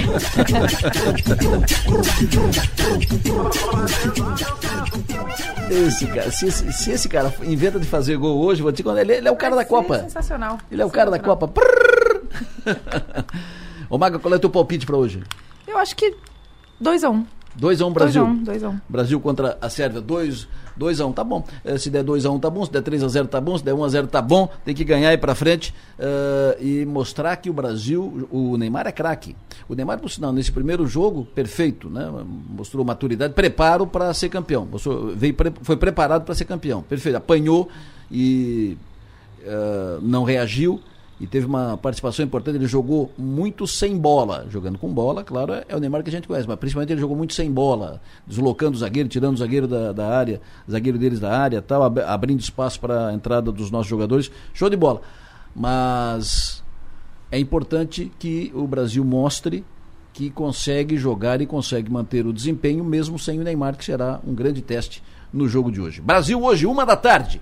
E a gente vai acompanhar aqui. O avesso vai ser um avesso especial de acompanhamento do jogo. O pessoal do avesso vai estar aqui com a Pete, o, o Chicão, o Diego e mais convidados. Eles vão estar aqui de olho na Copa. De olho na Copa, jogo uma da tarde. Daqui a pouco, depois do intervalo, a Maga já está aqui, bota o Piara na área para a gente falar de política. Olha, o pessoal que está na rodovia Criciúma-Cocal, aqui vai, passar pelo Mampituba, fica ligado que tem um acidente ali. Bom dia, Delor. É, muito cuidado aqui no trevo próximo a Mampituba. Um acidente envolvendo dois veículos, aparentemente só danos materiais, mas o trânsito está um pouco lento, bem no trevo mesmo, literalmente no trevo, tá? Que dá acesso ao Mampituba ali, naquela rótula. Então, bastante atenção, quem vem de Criciúma em direção a Cocal do Sul. Ali normalmente já é trânsito intenso, ali já é, já é meio lento, porque ali tem o cruzamento do anel viário com ah, o caminho que vai para Cocal, o Uruçanga, Orleans e tal. Então ali já é já é lento. E agora com acidentes fica mais amarrado ainda. Então o ouvinte motorista que vai passar por ali fica ligado que vai ter, provavelmente vai enfrentar ali um congestionamento, trânsito meio amarrado e tal. O acidente ali agora, naquela rótula uh, próximo do Mampituba, ali onde cruza a rodovia Criciúma-Cocal com o anel viário. 8 e 5. O Piara Bosque, alô, bom dia. Bom dia, Delor. Bom dia, Vista São Maior. Hoje tem. Tu acha que vai ter dança do pombo hoje no Jogo do Brasil, ou Piara? Eu acho que. Eu acho que vai ter sim. Acho que a fase é, é boa e a confiança deve ter aumentado muito, né? É, o né? Richarlison. O Richarlison é o cara. Uh, nós tivemos no final de semana, falando de política, nós tivemos no final de semana, na sexta-feira, o governo, a equipe do governador Jorginho Melo, na quinta-feira, sexta-feira, uh, deu uma luz alta no governo Moisés, tipo, para de fazer licitação para de lançar obra, né? para de fazer licitação tal. Não foi assim, para. É pedido, tal, oficiou, inclusive, despachou ofício tal, pedindo, olha, não faça mais licitação, porque isso pode implicar em crime de não sei do que e tal, contraria dispositivo legal, porque vai fazer despesa para o próximo mandato. Uh, o governo Moisés, o secretário Tiago Vieira deu uma, uma resposta, foi quem reagiu pe pelo governo, e uma resposta de quem, tipo, não gostou da, da conversa. E o governador Moisés, no, no sábado, na, na no final de semana, uh, deu uma resposta, uma reação de elevado espírito público, tipo, estou à disposição, se colocou à disposição do governador eleito para negociar com os deputados emendas no orçamento do Estado para 2023, para realizar, eh, para que o governador consiga realizar e executar seus projetos. O que, que, tu, o que, que tu me diz? Qual é o saldo desse. Foi um pequeno tiroteio, né, o, o Piara, não foi? É, a gente tem uma. Eu, eu, acho que eu já comentei até, a gente tem uma transição em Santa Catarina que é o oposto da transição nacional, né? E na nacional, uh, embora não se falem, não se dialoguem, o, o presidente eleito e o presidente que, que continua no cargo, Jair Bolsonaro, e o, o ex-presidente eleito Lula, uh, em nível nacional a, a, transição anda quase com poucas caneladas. O Paulo Guedes deu uma ali, outra aqui, mas as equipes estão constituídas, estão tocando. Os. Aqui em Santa Catarina a gente tem uma transição que, embora haja boa vontade do governo eleito, do governo posto, do governo atual, o governo eleito não, não, não, não abraçou muito a ideia. Então, então a equipe está lá no centro de, no, no, no, na Secretaria de Defesa Civil, conversa bastante. O Jorginho Melo manteve o gabinete de campanha, o comitê de campanha, onde ele tem feito reuniões políticas. Mas uh, Jorginho e, e, Moisés não, não, não, não se falam. E, e, o Moisés aparentemente até procurou e ainda não teve resposta, né? Por, por enquanto, sabe o que, que isso sinaliza para mim, Adelor? Isso sinaliza, especialmente uh, quando o Jorginho Melo diz, e ele disse no, a, a, aos representantes da FECAM, que quer ver se tem esse dinheiro todo no caixa para as obras que o Moisés anuncia aí para o Plano Mil, eu acho que vem aí o velho e bom discurso da herança maldita assim que o novo governo assumir. Esse, esse sempre bate ponto, toda transição tem. Pois é. Maga, como é que tu avalia esse. esse, esse vou usar o termo do, do Piara, essa, essa troca de canelada ali? Gancho, aproveitando o gancho que o Piara trouxe agora sobre a herança maldita, que sempre faz parte dos governos, eu acho que ela é uma boa saída sempre, né, para justificar algumas dificuldades que o próximo governador deve enfrentar. É, a política tem alguns gestos muito, muito sutis e eu acho que essa troca de caneladas demonstra, de um lado, um governador chateado, né, que é o, o, Moisés pela não reeleição, e um governador, um futuro governador Jorginho bastante, bastante preocupado com cada passo que dá, porque ele sabe que além da oposição que ele vai ter de forma natural dos partidos que não estavam com ele, ele vai enfrentar dificuldades muito importantes dentro do seu próprio partido, né? Por conta de ter sido eleito numa onda é, Bolsonaro novamente, que talvez ele não veja tanto dessa forma, ele diga isso, mas talvez ele não enxergue isso de fato quando ele está sozinho lá refletindo mas que os seus apoiadores, especialmente os parlamentares eleitos né, pelo partido dele, enxergam absolutamente assim. Então ele tem, ele tem essas caneladas aí, eu acho que elas constroem todo esse cenário futuro. É, o, o Moisés está chateado por não ter sido eleito, inevitável, mesmo que uhum. diga que não, e ele, ele está chateado mais recente com essas, essas farpas, né, uhum. do, do, do, time do Jorginho é, e do próprio Jorginho. É uma estocadinha, né, é. esse, esse pedido para parar um, a, a, as movimentações aí é, é uma maneira de, de, é uma pequena provocação. Acho que esse pedido e anterior essa fala do Jorginho, tipo, quero se tem esse dinheiro todo uhum. para fazer tudo isso. Uhum. Tipo assim, uh, fizeram alarido, mas sem garantia de, de, de recurso. Embora na campanha o Jorginho tenha dito, né, na campanha e depois de eleito também, ele tenha repetido que ele pretende dar continuidade ao plano mil, né? Então, mas, mas tudo faz parte aí dessa, dessa pequena troca de farpas. Perfeito. Uh, o Piara, nós estamos no, hoje é dia 28, nós estamos chegando no dia 1 né? Uh, quais os primeiros secretários que o Jorginho deve anunciar? Bom, eu tenho certeza que na primeira leva de secretários vai estar a Carmen Zanotto na saúde, deputada federal reeleita cidadania, e o Aristides Simadon, presidente do sistema CAF. Inclusive, tem até uma coincidência de datas aí que é bem interessante, né? Porque dia 1 é justamente o dia que o Simadon entrega a presidência do sistema CAF para a reitora Luciana Tisereta da Unesc, né? Então, até, até essa, essa coincidência, ele se libera de, de, de uma função e, e, te, e passaria a ter a função de botar no papel essa promessa de campanha do Jorginho de, de, de comprar todas as vagas, estatizar as vagas do sistema ACAF, né? Tem outros nomes que, que, que, surgem, que são comentados, por exemplo, uma aposta muito boa é o Valdir Colato na agricultura. É, o Jorginho Melo falou lá na, na Fiesc que, que pretende uh, indicar um nome referendado pelas cooperativas uh, agrícolas do Oeste, né? E, e nessas e, e, um nome que transita muito bem, que foi o representante delas por muitos anos em Brasília, é o Valdir Colato, tentou uh, voltar à, Câmara pelo Partido Liberal, depois de um titubear bastante entre o, entre o Partido Liberal e União, chegou a assinar nos dois e escolheu o PL e ficou com a segunda suplência. E, e lá em Chapecó se dizia que o Colato demorou muito para entrar no jogo, para parecer que era candidato, e quando ele entrou, já estava praticamente todo mundo ali no setor fechado com a Carolina de Tone, que estourou de votos, nem precisava dos votos. Então acho que ali vai ser um gesto até compensatório. Não, não, não deram aquela força que costumavam dar na campanha, vão dar um empurrãozinho para ele continuar na, na vitrine, para continuar para ser o secretário de Agricultura. Tem outros nomes que podem, que, que, que devem aparecer. Uh, uh, por exemplo, uh, o o Moisés Dirsman, Dirsman coordenador da transição, ex-prefeito de Luzerna, é um nome bem possível para uma secretaria mais interna, mais discreta, como administração. Hum. A gente vê o perfil dele na coordenação da transição também é um perfil discreto, mas ele é um homem de extrema confiança do Jorginho Melo. Quando o Jorginho Melo diz quando, quando a conversa está ali e começam a falar Moisés, não quer confundir com o governador, ele diz o Moisés do Jorginho. e, ele, e, e, ele tem uma. E ele tem, uma, ele tem um trabalho muito sólido na área de inovação, né, Luzerna. Luzerna é referência nacional, pequena cidade, mas que tem um trabalho muito qualificado lá. E ele, e ele também tem uma relação com o sistema municipalista, com os consórcios. Ele foi vice-presidente do consórcio de informática na gestão pública municipal, o SIGA.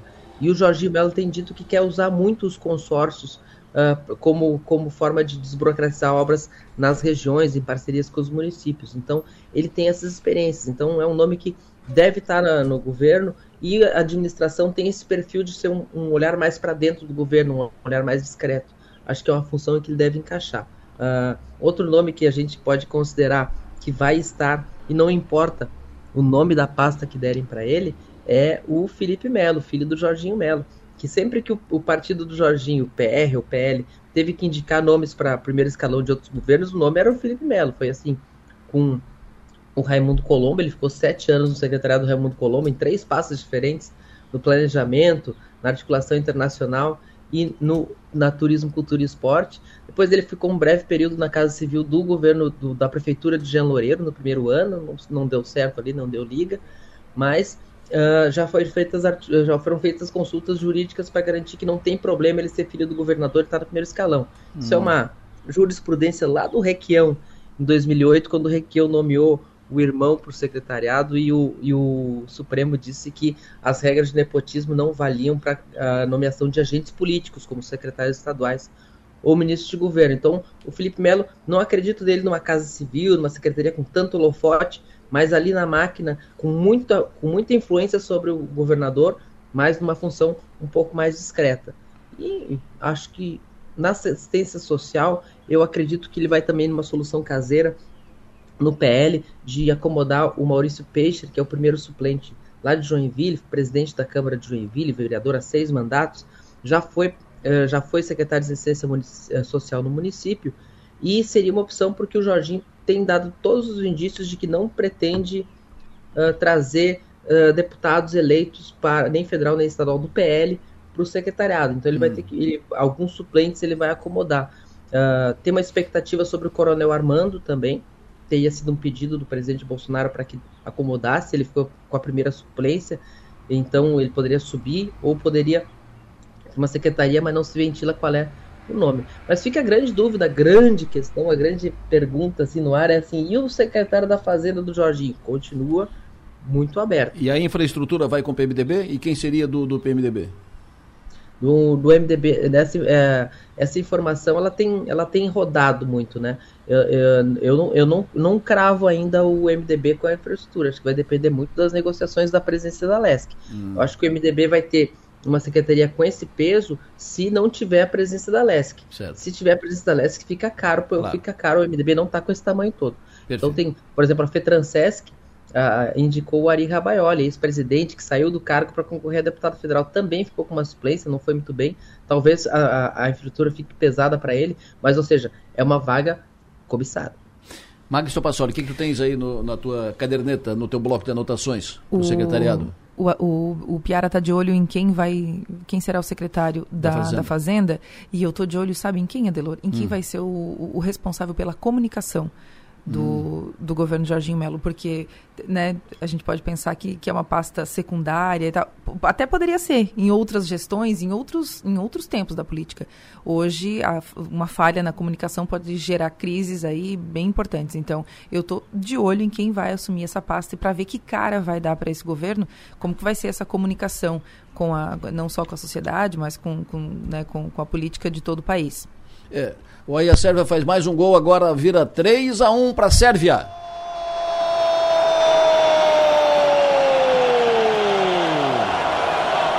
Vai Sérvia! A marca do artilheiro Alexander Mitrovic vai na rede, faz o gol. É o terceiro da Sérvia. Bola de pé para 3 a 1 para a Sérvia, segundo tempo. Camarões abriu o jogo fazendo 1 a 0 e a Sérvia empatou e fez 2 e agora fez 3, 3 a 1 para a Sérvia, praticamente garantindo para frente a Sérvia uh, o jogo, o primeiro jogo de hoje pela Copa do Mundo. Uma da tarde tem Brasil. Seu Piara Bosque, alô, sucesso e energia, sempre bom ouvi-lo. Até mais tarde, até amanhã. Até mais tarde porque hoje tem parlatório, hoje né? Tem parlatório. Hoje tem hoje parlatório. Tem parlatório, né? Então, até daqui a pouquinho. Parlatório hoje nós vamos falar sobre vamos falar sobre o jogo do Brasil, né? Parlatório hoje nós vamos falar sobre as coisas da política. Quem sabe hoje. Será que a gente consegue uh, descobrir antes algum secretário do, do Jorginho? Será que ele consegue. Hein? O que, que vai ser mais. O que, que vai. Ó, oh, a Sérvia fez quatro já. Uh, ampliou agora, fez o quarto gol. Goleada. Goleada na Copa. Vai Sérvia, Sérvia 3 a 1 Hernani. Ah, não, esse é o terceiro gol. Esse é o terceiro gol. É, é, é repetição do, do, terceiro, não deu o quarto, não. Mas uh, o que, que a gente descobre primeiro? O ministro da Fazenda do Lula ou o secretário da Fazenda do Jorginho? Eita, que, que, que, que difícil essa. Sabe que o nome que o Jorginho sondou até agora não aceitou, né? O Antônio Gavazzoni. É. Mas, a, a, mas indica bem o perfil que ele quer. Ele quer alguém que não seja da máquina, mas que conheça a máquina e, e saiba conversar com ela, né? E o Lula o, é o contrário. O... E o Lula é o contrário, porque o ministro, o ministro que, que, ele, que ele especulou, que ele cogitou para a Fazenda, o mercado não aceita. é, o Lula tá, o Lula tá insistindo no Fernando Haddad, numa dobradinha com o Pércio Arida no planejamento, aí uma coisa meio petucana, mas é. o, o Pércio Arida tem dado todas as indicações de que não quer ir para planejamento também. Talvez seja talvez seja alguma conversa assim, é, talvez ele não queira ser a dobradinha do Haddad também. Pois é. Mas a, o, o, Haddad, o Haddad tem, muita gente tem, tem preconceitos com o Haddad e alguns o Haddad até alimenta, né? Então, uh, nada é de graça. O que, que tu acha, Maga? Que, qual, qual vai ser mais fácil de divulgar? Quem a gente vai dar primeiro? Vai dar primeiro o ministro da Fazenda ou o secretário da Fazenda do Jorginho? Eu acho que do Jorginho. Secretário da Fazenda do Eu acho que Jorginho? sim. Acho acha? que sim. Eu Acho. discordo. Eu discordo. Eu acho que, o, Eu acho que acho. a, a pressão do mercado vai fazer o, Isso. o, o Lula ter que, ter que indicar o ministro a, a- a- apresentar. Inclusive, deu pressões internas. O Jacques Wagner deu uma Isso. entrevista esses dias em que questionava o que, que faltava para a PEC da transição andar. Disse, está faltando um ministro da Fazenda com quem a gente, com quem É que lidere essa, essa negociação. A, a, a Secretaria da Fazenda aqui no Estado, ela é muito importante, ela é, ela é fundamental para, as ques- para a questão do, do- do- da máquina do governo, da funcionagem, da, da funcionamento da engrenagem do governo, mas ela não tem, não tem, não tem bolsa de valores cobrando.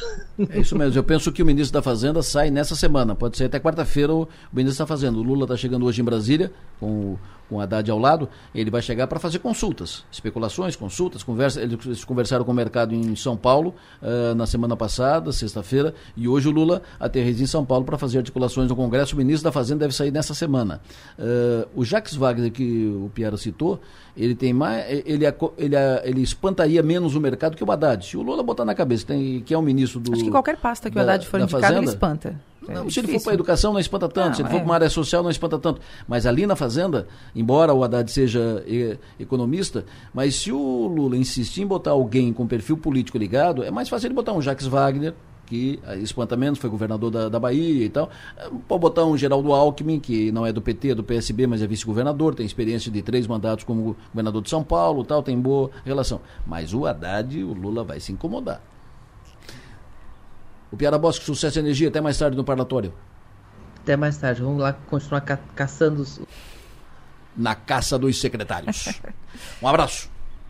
No plenário, oferecimento Sersul e Naturai. Nossa natureza é se alimentar bem.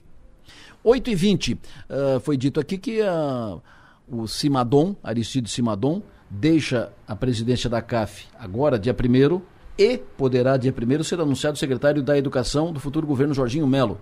E o Simadon deixa a presidência da CAF passando o bastão para Luciane Sereta, que está em linha conosco. Magnífica reitora, muito bom dia. Muito bom dia, Lessa. Bom dia, Maga. Bom dia a todos os que nos escutam. Sempre bom ouvi-la, muito obrigado. Como é que foi de, de viagem? Como é que foi a, a, a missão lá no Japão, Singapura? O que, que a senhora trouxe na bagagem de retorno para a nossa universidade, a U- a Unesc? Foi uma experiência fantástica, Adelor, a possibilidade de conhecer 12 instituições, né? Seis, é, sete do Japão e, e cinco da Singapura, de Singapura, é, com foco, são, são países muito focados na ciência, na tecnologia e na inovação. Lá a Triple Hélice funciona efetivamente, há aporte de recursos públicos e de recursos advindos da indústria muito fortemente nas universidades, para, e essas universidades são muito focadas em encontrar soluções para os problemas reais vivenciados por aqueles países. Logo, eh, se mostram locais muito propícios, muito importantes para as, os acordos de cooperação com, com as nossas instituições aqui em Santa Catarina. Então, trazemos uma bagagem além das experiências vivenciadas e de múltiplas ideias que poderemos colocar em prática aqui na nossa universidade, sobretudo, mas também eh, os acordos de parceria para envio de, de estudantes, envio de professores, eh, doutorados, pós-doutorados, eh, estágios eh, científicos nessas instituições, a fim de aprimorar aí o conhecimento em diversas áreas, sobretudo a indústria farmacêutica, a área de engenharia e tecnologia, que é muito forte nesses dois países. Eh, toda, essa, toda essa questão da, da sobrevivência eh, por meio do agro, por meio eh, do- dos estudos do clima, são também muito fortes nessas instituições. Então, a gente traz na bagagem eh, essas experiências e as possibilidades dos acordos que agora são, passam a ser construídos, no caso da Unesco, pelo nosso Escritório de Relações Internacionais, que desde o primeiro dia nos acompanha e, e vai paulatinamente, conforme fomos visitando as instituições e acessando cada uma dessas instituições. Acordos. Além disso, além disso, Lessa, só para completar, eu acho que uma das grandes experiências dessa missão foi eh, reunir essas, essas 20 instituições do Estado de Santa Catarina, a Universidade Federal da Fronteira Sul, Federal de Santa Catarina, o DESC, todas as nossas do Sistema CAF, a SATIC, Un, a Unicenai, juntas é, é, e, e com grandes possibilidades agora formalizadas de acordos para que nós juntas possamos cooperar em prol do desenvolvimento de Santa Catarina. Então, avalio que foi uma experiência muito importante do ponto de vista do que se traz de lá de fora, mas também do que se pode construir aqui dentro. Perfeito. Desses acordos projetados, uh, uh, entabulados, o, o que, que, deve ser primeiro? O que, o que, que deve vir primeiro? Qual o primeiro entendimento, acordo, ou, operação, parceria? A, a, primeira, as primeiras parcerias, elas estão focadas na Universidade Tecnológica de Tóquio e na Universidade Nacional de Singapura. São as duas hum. que. e a Universidade de Kyoto. São essas três instituições que de, de pronto nós já estamos com é, os, o que a gente chama de MOU, né, que são os acordos é, já é, entabulados para serem realizados. Na Universidade Nacional é, de Singapura, inclusive, nós temos um egresso do nosso Colégio Nex, um egresso do nosso curso de Engenharia Civil, que trabalha lá, é, foi contratado pela universidade e ele trabalha lá estruturas de concreto com maior resistência por conta do calor. Então, ali se abriu uma, uma oportunidade muito grande para, nossa, para essa área da engenharia na nossa universidade. Então, com essas três instituições, nós já temos os acordos bem encaminhados. E, outro, e todas as outras que nós visitamos, com certeza. A Embaixada do Japão, por exemplo, ela é muito aberta, ela lança editais é, para levar estudantes brasileiros para lá. Temos um estudante aqui da UFSC muito interessante, Lessa, que em todos os lugares por onde passamos eh, encontramos brasileiros atuando lá, ou seja, o Brasil é um produto, Santa Catarina, porque a maior parte deles eram catarinenses, inclusive. É, nós produzimos cérebros muito, muito bons e que são utilizados lá fora, né? E que nós perdemos aqui, aqui no Brasil por termos aí uma política ainda muito arrefecida é, em prol da ciência, da tecnologia e da inovação. Professora Luciane, é, o que a senhora acabou de mencionar, o que trazem na bagagem, né? Mas a Unesc também exporta conhecimento. O que, que a Unesc levou para essa missão? Eu avalio que a, a troca de conhecimento que fizemos é, com as experiências que nós temos nas nossas universidades também foi muito rica para eles. Né? Nós temos tecnologias sociais, por exemplo, é, nós, nós lidamos com populações também em situação de vulnerabilidade e encontramos soluções com um mínimo de recursos para fazer o que fazemos aqui no Brasil. Então, eles também ficam muito impressionados é, com o aporte de recursos que nós temos aqui, que é muito, muito exíguo comparado a esses dois países é, fazer o que nós fazemos. Então, nós também levamos oportunidades. Eles se mostraram muito, muito interessados em estar no Brasil também, em fazer parcerias conosco, para também, para também apreender é, como que nós fazemos o que fazemos, transformamos regiões, territórios, é, o Estado de Santa Catarina, porque nós apresentamos né, o Estado de Santa Catarina e, o seu, e a sua colocação, o seu destaque em âmbito nacional a partir das instituições universitárias que temos. Então, eles também têm interesse em saber como que isso funciona aqui. Portanto, será sem dúvida uma parceria de mão dupla, né, no, no entendimento que, que tivemos enquanto grupo no término da missão. Agora vamos falar da CAF. Nessa semana a gente tem um, um na agenda, né, da, especialmente aqui da região sul, é, uma posse que impacta toda a, nossa, toda, toda a nossa região, que é a posse da magnífica reitora como presidente do sistema CAF. Como é que a senhora avalia esse momento? Então, eu, diria, eu te diria que a CAF ela é um grande desafio e ela é uma grande responsabilidade porque é a gestão de, de 15 instituições, entre as quais a UDESC, a UDESC também é a CAF. Nós temos muitas, muitos pontos a serem superados, nós temos é, muitos enfrentamentos, nós temos aí a construção junto do governo do estado, do projeto Faculdade Gratuita. É, enfim, é, eu diria que é um grande desafio, mas é ao mesmo tempo uma luta que me representa muito. As universidades comunitárias brasileiras me representam muito, representam muito aquilo que eu acredito, que eu defendo, que é, é, é a presença do Estado, mas a, também a presença do cidadão na completude da sua formação acadêmica. E são instituições que transformam, transformam os lugares onde elas estão, né? justamente porque elas têm essa finalidade na sua missão. Então, trabalhar em prol é, da, do fortalecimento dessas instituições é algo que me convoca, me, me, me, representa muito. Eu estou muito feliz com o apoio de todos os nossos reitores, é, a nossa indicação ela é por unanimidade e, e, farei uma gestão com todos eles, né, junto com o Caio, nosso, nosso reitor da Uniplac aqui de Lages, mas faremos uma gestão com todos eles. É, é, esse é o meu, meu acordo com eles. É uma das maiores, das instituições mais importantes do Estado de Santa Catarina no âmbito educacional, então também me sinto muito honrada e desafiada em assumir essa função. Estaremos bem representados. Certamente será mais um grande trabalho agora no comando da CAF. Magnífica reitora, muito obrigado pela sua atenção. Sempre bom ouvi-la. Tenha um bom dia. Muito obrigada, Lessa, pela oportunidade de compa compartilhar essa experiência. Posteriormente, quem sabe, Carlos da SATIC, que também me acompanhou, e eu, podemos conversar com vocês mais uh, aprimoradamente sobre cada uma dessas instituições que vale muito a pena tornar público esse conhecimento. Muito obrigada. Perfeito, vou trazê-los aqui, aqui, aqui no estúdio. Uma, uma boa ideia, vou trazê-los aqui no, no, estúdio. Muito obrigado, sucesso e energia, bom trabalho, magnífica reitora Luciane Sereta. Muito obrigada, Lessa, um abraço. E tem gol na Copa. Vai, Camarões!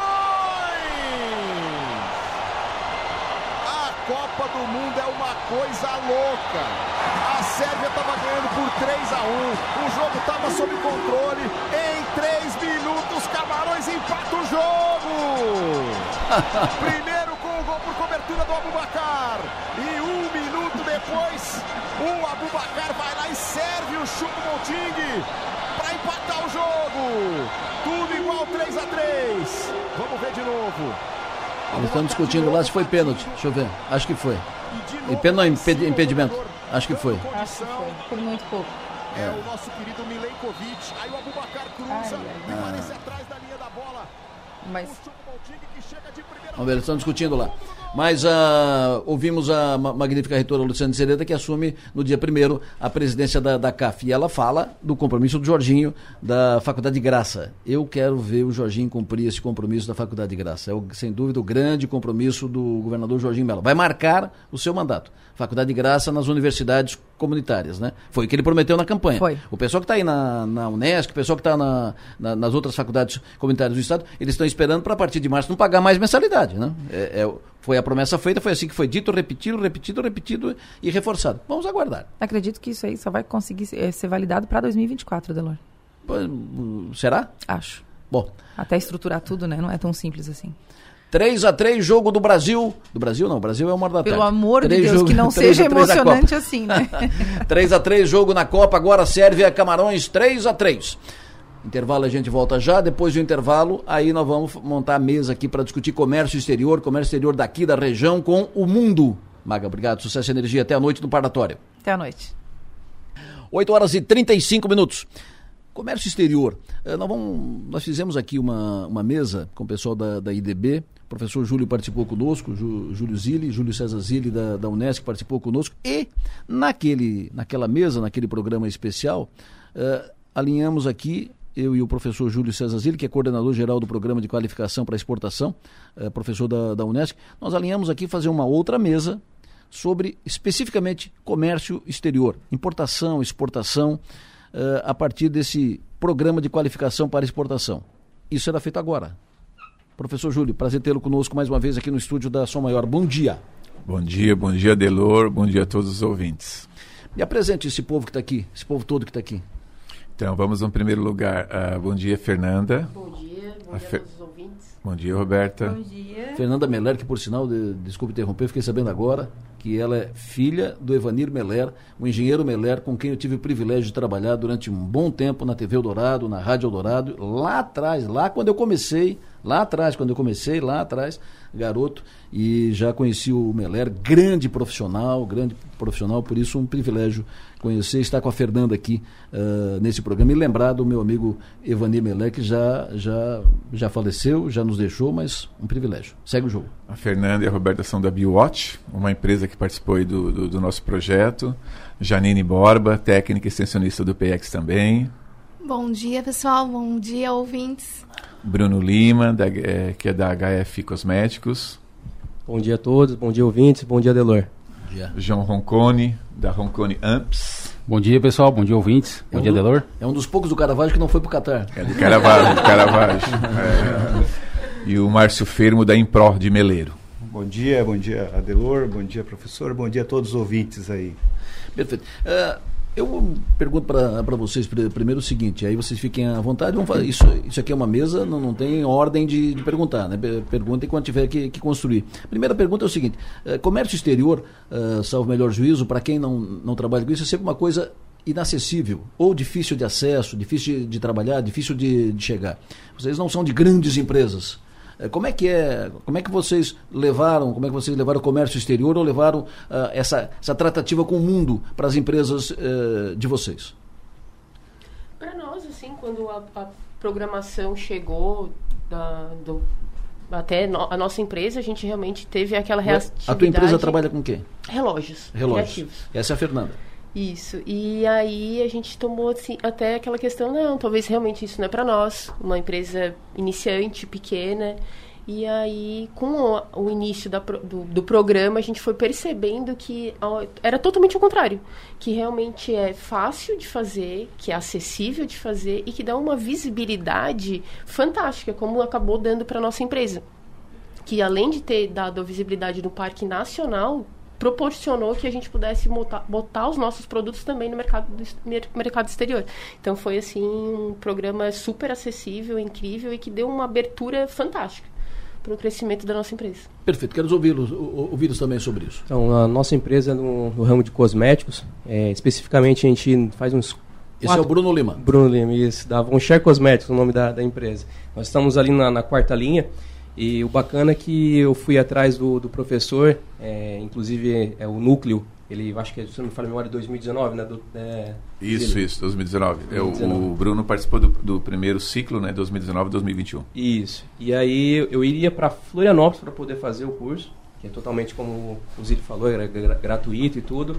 E a gente buscou as, essas informações e, querendo ou não, a gente vai construindo com essas, esses obstáculos do dia a dia, querendo ou não, é, informações necessárias para que lá na frente a gente consiga é, fazer com calma e fazer da forma correta, né? Porque querendo ou não, a partir do momento que começa a é, fazer o processo de exportação, existem algumas necessidades para isso, né? Então, nosso objetivo é sempre buscar, é, pelo menos na nossa empresa e acredito que de todos aqui, é, conhecimento primeiramente e depois estar tá aplicando as, as, as, regras aí necessárias para poder chegar nesse mercado é, internacional.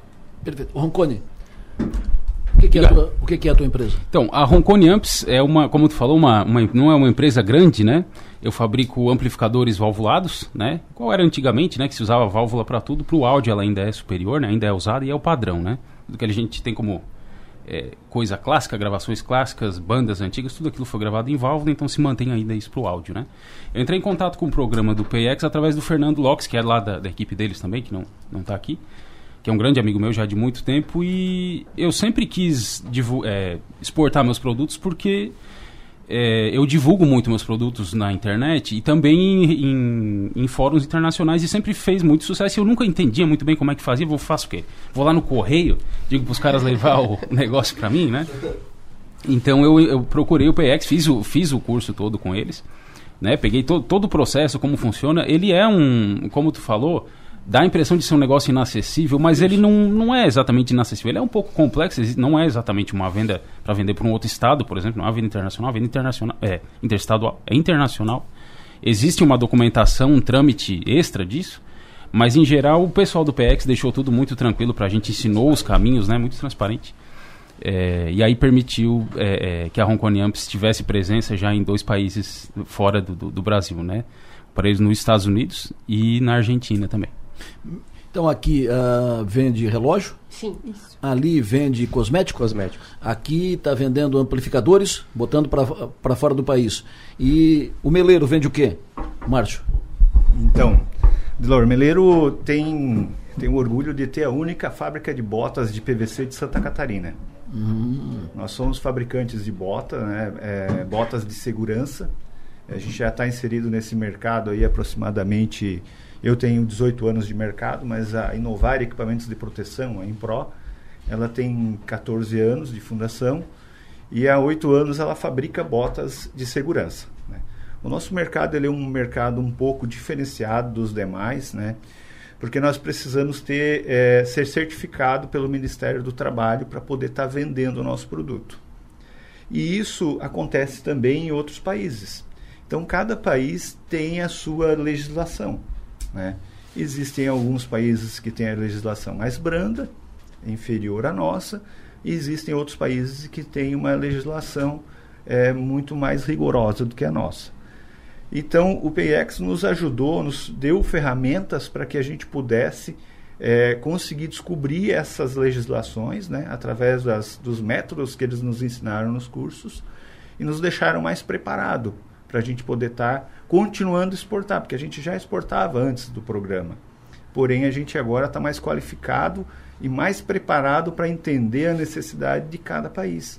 Ou seja, a gente tem acesso às ferramentas para descobrir como aquela, aquele país trata essa política de proteção. Então, tu vende bota para fora do Brasil. Tu bota bota onde? Uh, rapaz. geralmente no pé das pessoas, né? Eu brinco que a gente faz bota para todo mundo usar, né? Para as crianças, para os adultos, hum. né? Mas o nosso foco é realmente a segurança do trabalho, que é o mercado que eu estou inserido já há 18 anos. E tu vende para onde, fora do, do Brasil? Hoje a gente está muito ativo no Paraguai, né? A gente tem um volume bem expressivo no Paraguai e vendemos, uh, já tivemos operações para o Uruguai, alguma coisa para Guatemala. E aí estamos prospectando, né? Porque a gente estava com dificuldade de volume de entrega. Então agora a gente está finalizando no final desse ano a nossa nova fábrica, né? A gente pretende inaugurar ela o ano que vem, onde a gente vai triplicar o volume de produção e aí a gente tem um, um plano estratégico para estar tá aumentando a nossa participação nas exportações. Perfeito. Aqui são empresas uh, relativamente pequenas no, no contexto e que estão exportando, uh, orientadas também por esse programa da, da Unesc, exportando, levando os seus produtos para fora. Aqui nós falamos de amplificadores, cosméticos, relógio, bota. E, Janine, o que mais que se exporta daqui para fora? Certo, Delor.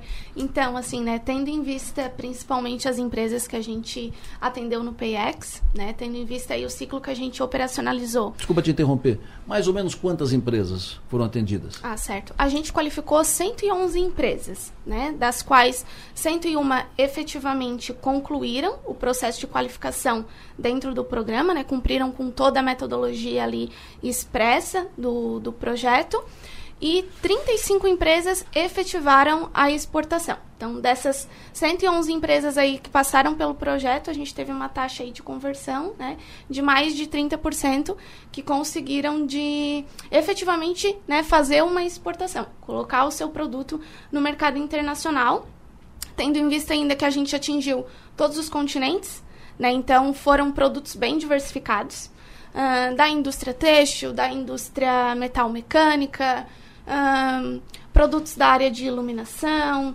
cintas modeladoras, um, cosmético, enfim, uma infinidade de produtos dos mais alimentos variados. E bebidas, né? Isso, alimentos e bebidas. Foram em torno de 19 setores da economia aí que a gente atendeu e produtos exportados para todos os continentes: América do Sul, América do Norte, Ásia, Oceania, enfim.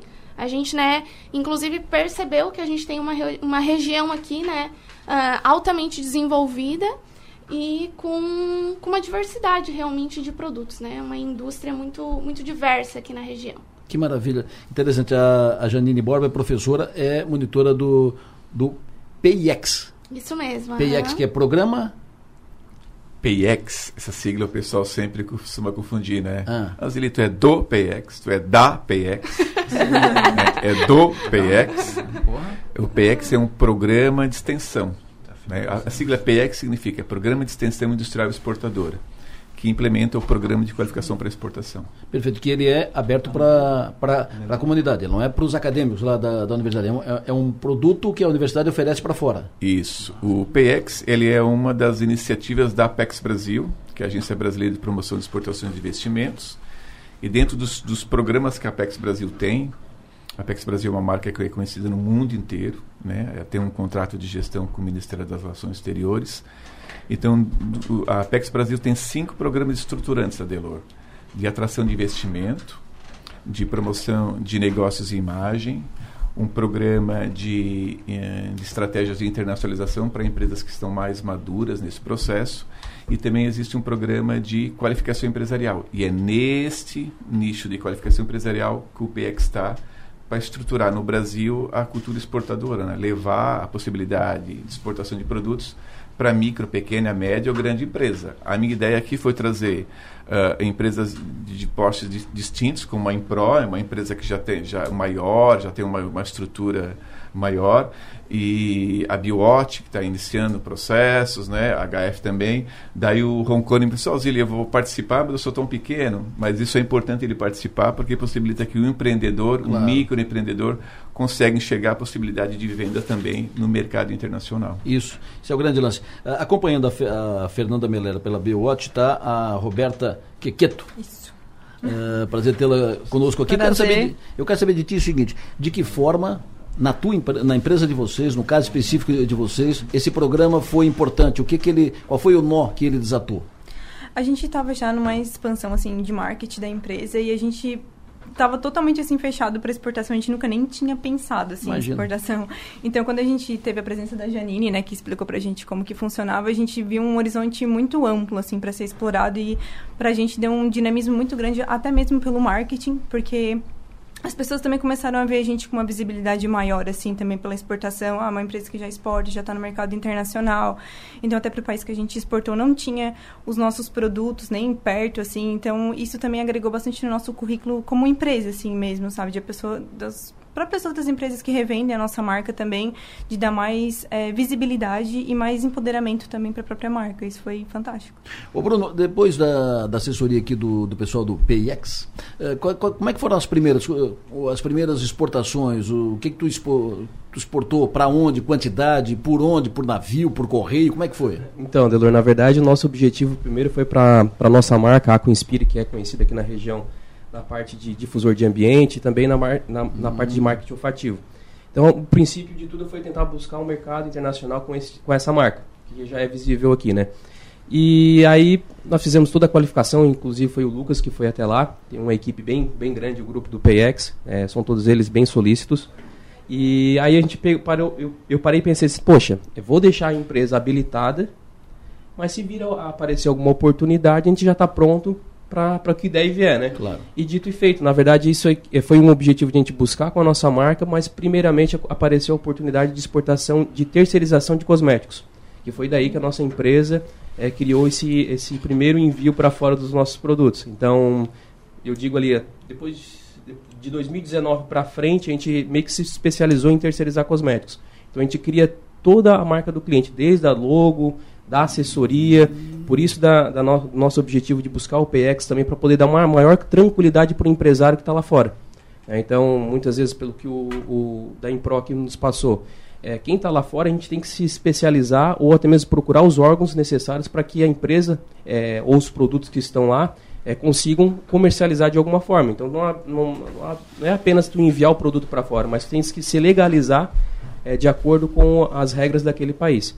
Então, no princípio, foi essa questão de procurar nas nossas marcas e logo em seguida a nossa empresa conseguiu fazer esse, esse jogo aí, que querendo ou não veio a pandemia e dificultou isso né, para todos, eu acredito, eu acredito eu. Então, com a nossa questão de terceirização de cosméticos, a gente conseguiu se sobressair no mercado e hoje a gente está fazendo exportações para Dubai, para o Paraguai, pra, foi para o Chile também, para a Suíça. Então, a gente começou a diversificar o nosso mercado. E o bacana da nossa empresa é que a gente dá toda essa assessoria para o cliente, dá uma maior tranquilidade para ele poder ter o produto. O brasileiro, fora do país, né? Ter um produto dele lá, com a bandeira dele, né? E sendo aqui, querendo ou não, de Criciúma, né? Que é o mais importante. A tua empresa é baseada em Criciúma? Criciúma, isso, na quarta linha. Na quarta linha. E a Baywatch aonde? Também daqui Também Criciúma. Criciúma. Então são duas empresas de Criciúma, uma, do, uma de Nova Veneza, na verdade não é Nova Veneza, do Caravaggio. e outra do Meleiro. É. E outra do, do Meleiro. Me fala, o, o, o, Meleiro, da, da Impro, eh, me diga como é que foram as suas primeiras exportações, para onde?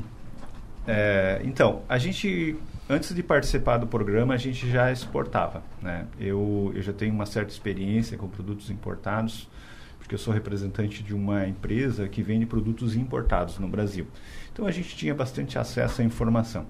né? Mas a, a, a gente já, na época, vendia para o Paraguai e para o Uruguai, mas terceirizava muito ah, os processos e, e ficava muito na dependência do que as pessoas te falavam, né? do que os agentes, os traders te falavam.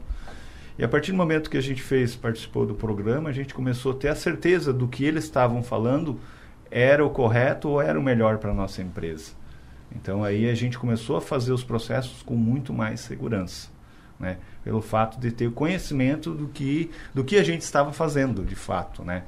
E, e aí, sempre que a gente tinha uma dúvida, a gente tem, e tem até hoje o acesso ao programa, ao PayX, né? A gente pode estar tá pedindo ajuda aí, o pessoal é super prestativo e sempre que acontece a gente tem essa assessoria à parte, vamos dizer assim. Quando vocês exportam, além de uma receita, evidente, um, um abre um, um, mercado, vocês também se veem na, na, na obrigação de aperfeiçoar o pro produto, melhorar o produto, porque vocês vão, aqui vocês estão concorrendo com os parceiros aqui, né, os concorrentes aqui do, do mercado local. E aí vocês vão para o mundo, né? Então vocês vão chegar, por exemplo, lá em Dubai, como vai chegar com, teu, com teus cosméticos, tu tem que te adaptar, tu tem que conhecer o mercado de lá e colocar o teu produto igualdade de, de condições, no mesmo patamar. Então isso vai pro, provocando internamente um processo de aperfeiçoamento, de avanço, né? de, apri, de aprimoramento. Né? Com certeza. É, toda empresa que exporta, ela automaticamente ela vai melhorando dia após dia, né? Porque tudo que se, se exporta, você tem que ter um cuidado maior, porque as distâncias são maiores, os processos de devolução são muito mais burocráticos, são muito mais custosos para a empresa. Então a empresa ela se previne para não errar nessa produção desse produto, nesse, nesse, nesse processo de exportação. Então ela sempre trata uma embalagem melhor, um produto mais elaborado, um produto mais bem acabado, para evitar que ele cause uma má impressão no claro. cliente né, e que possa gerar aí uma devolução ou não, não ter uma continuidade do negócio. Né? Então eu vejo só vantagens para as empresas que exportam, né? Primeiro, ela no mercado interno ela fica muito mais bem vista, claro. muito mais bem reconhecida, porque o mercado interno entende que uma empresa que exporta tem qualidade, né? Isso é um grande ponto. Um outro ponto que eu vejo é que você ganha uma visibilidade maior não só para aquele país que está exportando, porque os demais países que compram esse produto conseguem te identificar através de algumas ferramentas e alguns radares. Né? Você, eles conseguem saber o volume que você está vendendo para determinado país né? e com isso é, te, te coloca num determinado patamar que, de visibilidade. Né? Então eu vejo inúmeras vantagens de ser um exportador. Né? Sem contar questões tributárias, que o fato de você estar tá vendendo para fora é um dinheiro novo também que entra no teu caixa, né? Geralmente claro. ele entra um dinheiro, um dinheiro novo à vista, né? As exportações acontecem geralmente com, com dinheiro antecipado. Uh, se eu falar aqui, vamos estar tá falando de centenas de vantagens, né? Mas é, eu me sinto muito feliz de ter participado do programa, né?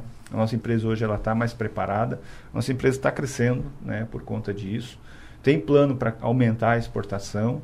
E eu acho que quem não participou deve participar, até mesmo porque não tem custo para a empresa, né, professor? Eu acho que todo conhecimento que vem de forma gratuita ou pago, né, mas de gratuito ainda é melhor, a gente tem que aproveitar e otimizar para que as nossas empresas aí possam continuar crescendo e, e sobrevivendo, porque o mercado hoje não está fácil, né? Gente? E também eu acho que quebrar um pouco do tabu de que só empresa grande exporta, né? Porque tu acaba também mostrando que tu também pode explorar muito mais, crescer mais rápido, mostrar que uma empresa pequena tem seus diferenciais e que ela pode explorar o mundo inteiro, tá? Por aí para ti poder botar tua marca em qualquer lugar que tu querer, né? Não é tão difícil assim quanto a gente imagina que seja, né? Então, é, escolher um determinado nicho de mercado, né, o Adelor, é importante e na, seguindo com a fala do Márcio, ou seja, tu acaba impactando na gestão do teu negócio no mercado interno, né? Então acho, há, um, há um crescimento aí da, da gestão, da forma de, de, entender o negócio, entender o negócio que o mercado internacional impacta nas vendas no mercado nacional,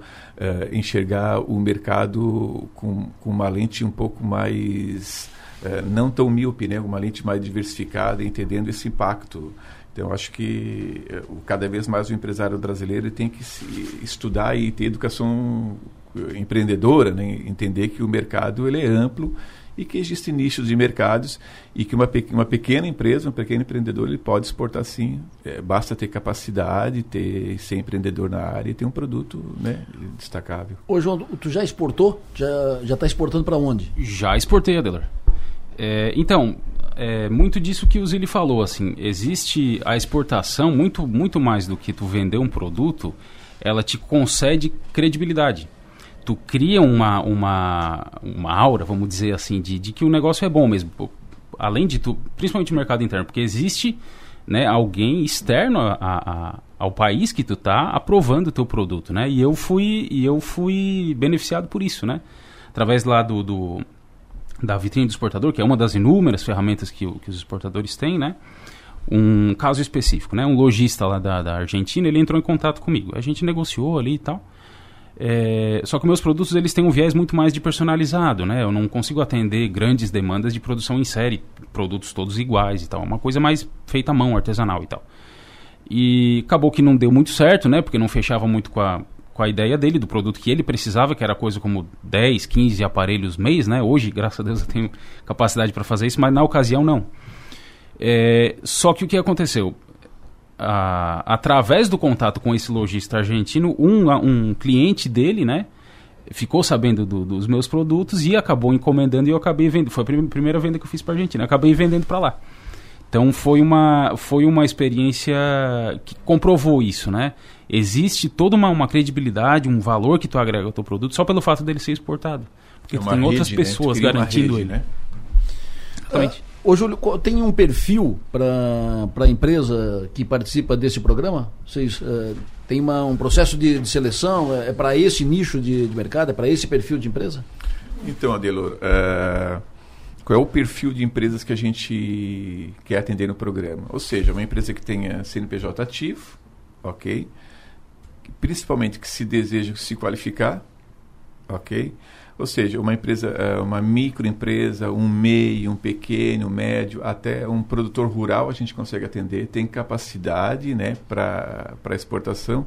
E basicamente é isso, os principais têm um produto né, ou um serviço exportável que tem a capacidade, mas eu vejo principalmente é, é ter o um engajamento, é o um engajamento que a Biowatch teve, que a HF teve, que o Roncone, que a Impro tiveram. São cases de sucesso nosso, como tantos outros que a gente tem na região, e demonstra que o Sul, a ANREC, a MESC que, e a Murel, que é a nossa região de, de atuação, não é só venda de revestimentos cerâmicos, que está uhum. consolidado no mercado internacional, não é o setor metal mecânico, e, ou seja, tem uma série de produtos aqui que tem sim a possibilidade de se inserir internacionalmente. É claro, uh, foi dito, acho, não, não, sei se foi pela Fernanda, pela Roberta, né, que fundamentalmente quebrar essa, esse entendimento de que exportação é para grande empresa, para a Eliane, é para a Portinari, é para a Plasson. É, não, uh, exportação é hoje também para Biot, para HF, é para o Roncone, é para a Improl, entendeu? É para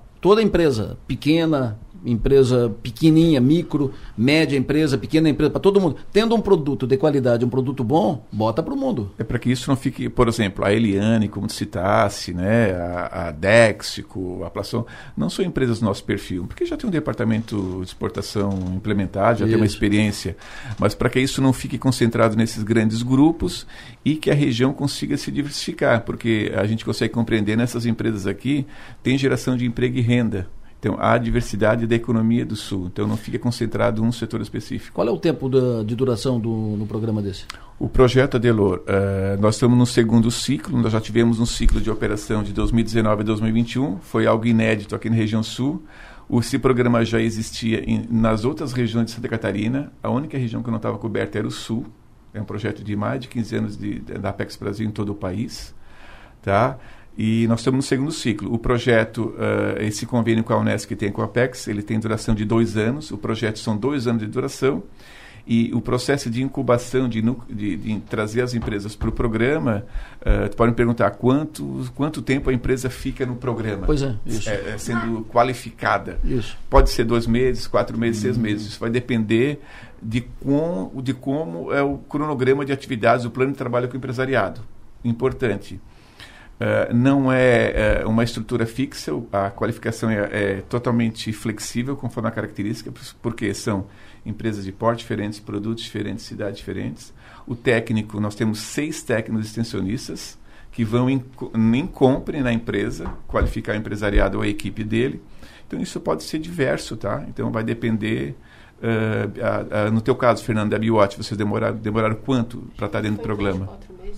Quanto? Foi três a quatro meses. Três então, a quatro meses no programa. No programa. Participando no, no programa. E aí se, se sentiram qualificadas, prontas E aí a gente exportou. Tocar a vida. E aí a gente mandou, eh, tiramos dúvidas depois, até no processo. A Janine fez a parte ali também de conferência documental, nos ajudou nessa parte também de documental. E aí a gente acabou exportando para Portugal e Alemanha. E a Delor, assim, a empresa está pronta, 100% pronta. Hoje a, a, a Biote ela é especialista na exportação? Não, porque a exportação é um, é um aprendizado constante.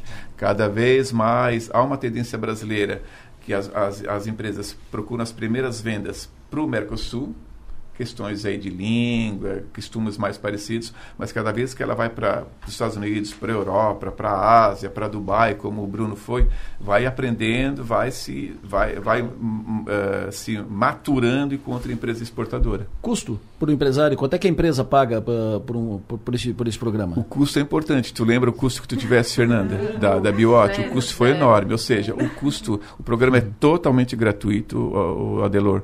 A Apex Brasil faz parte do sistema Sistema S, SESI, SEBRAE, SENAC. Então, isso é uma política pública, um investimento uh, de Brasília que é aplicado aqui na região sul. Qualquer, qualquer gestor de empresa que está te acompanhando agora pode pro, procurar uh, esse, esse programa, pode se cadastrar para esse programa? Pode nos procurar através do nosso telefone 3431 4516. Para, calma.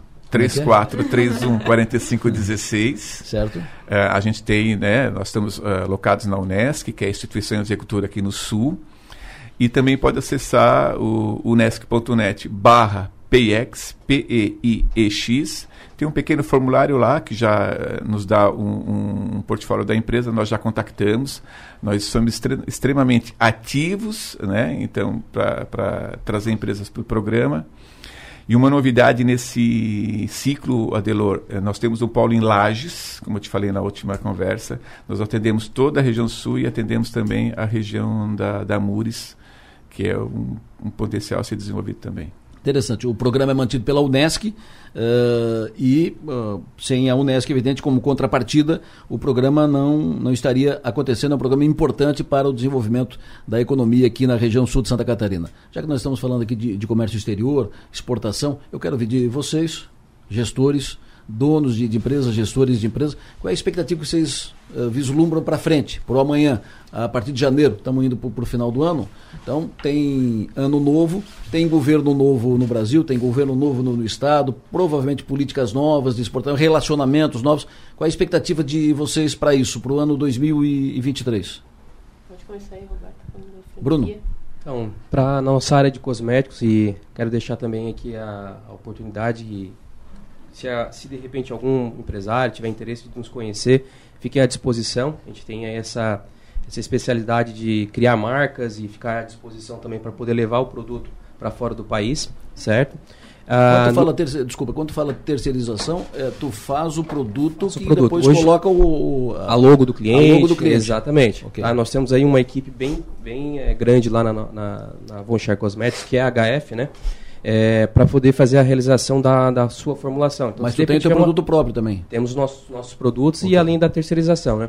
É, então, para esse cenário que, de mudança de governo, nosso objetivo é aumentar o leque de oportunidades para fora do país, porque existe, tem uma carga tributária bem menor, bem mais interessante, e futuramente também a questão de é, abrir uma sede, de repente, num país, para poder uhum. dar maior credibilidade à, à, nossa marca. Né? Nosso objetivo é sempre trazer para o nosso público é, uma maior, é, vamos dizer assim, é, meio que trazer aquele, aquele aparato de grife, aquele algo, aquele algo de diferenciação, né?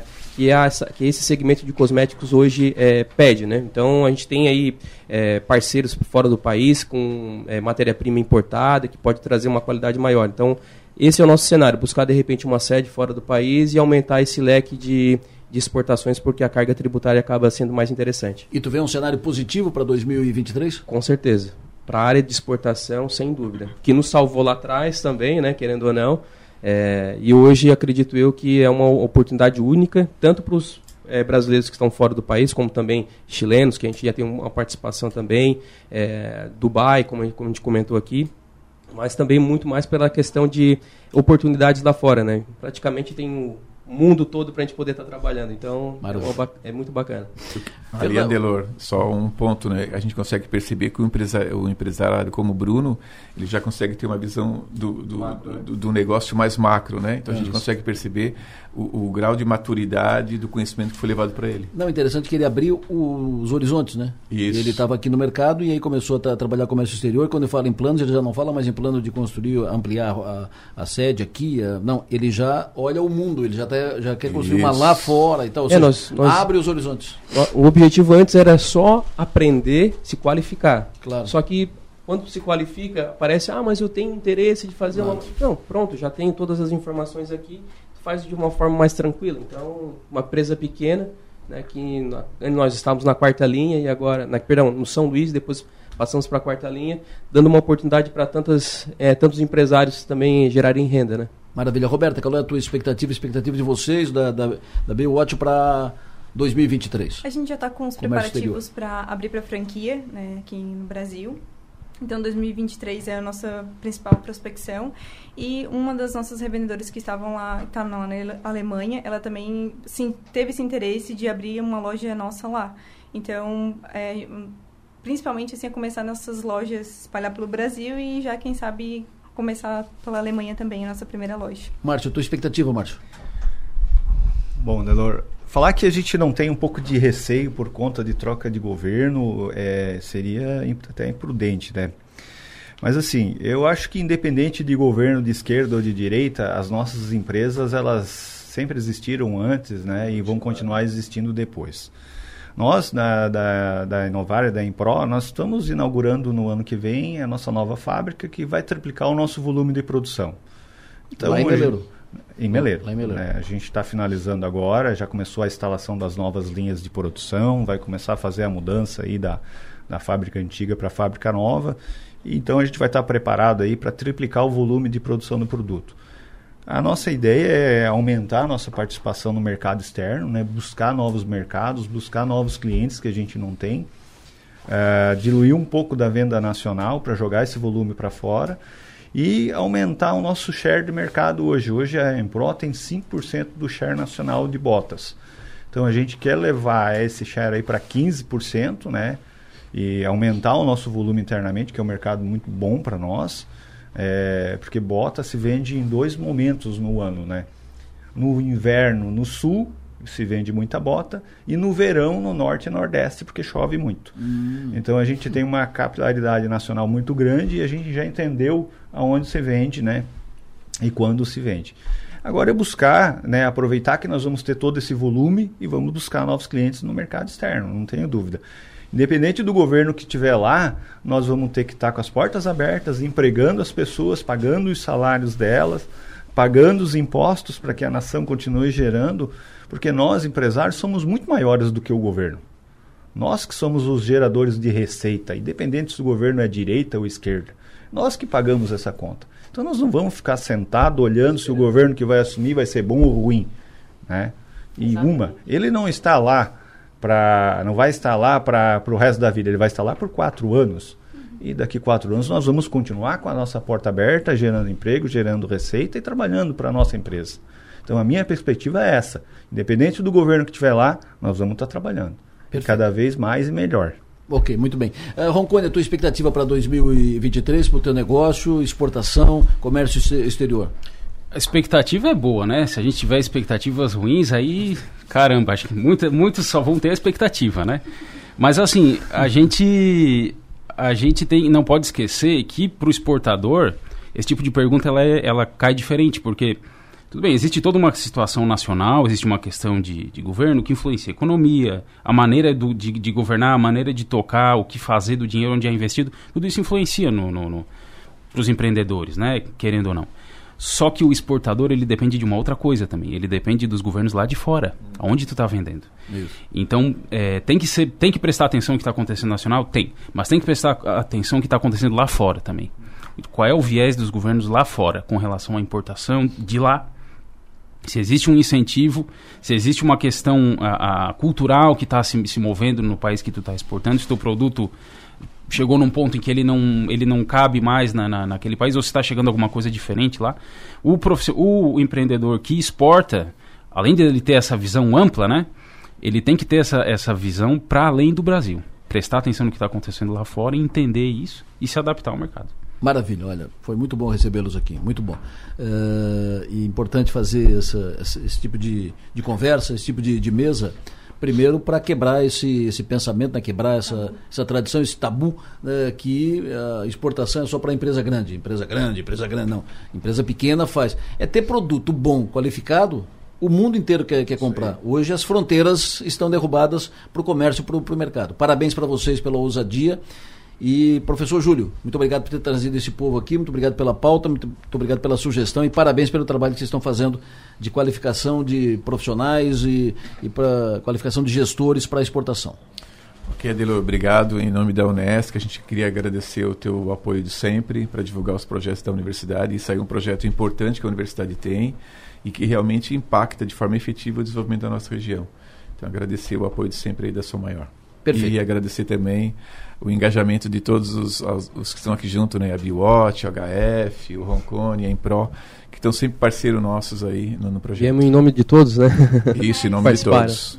Perfeito, mara maravilha. Janine, só lembrando, Janine, a, a Janine é monitora do, do PIX, a Janine Borba.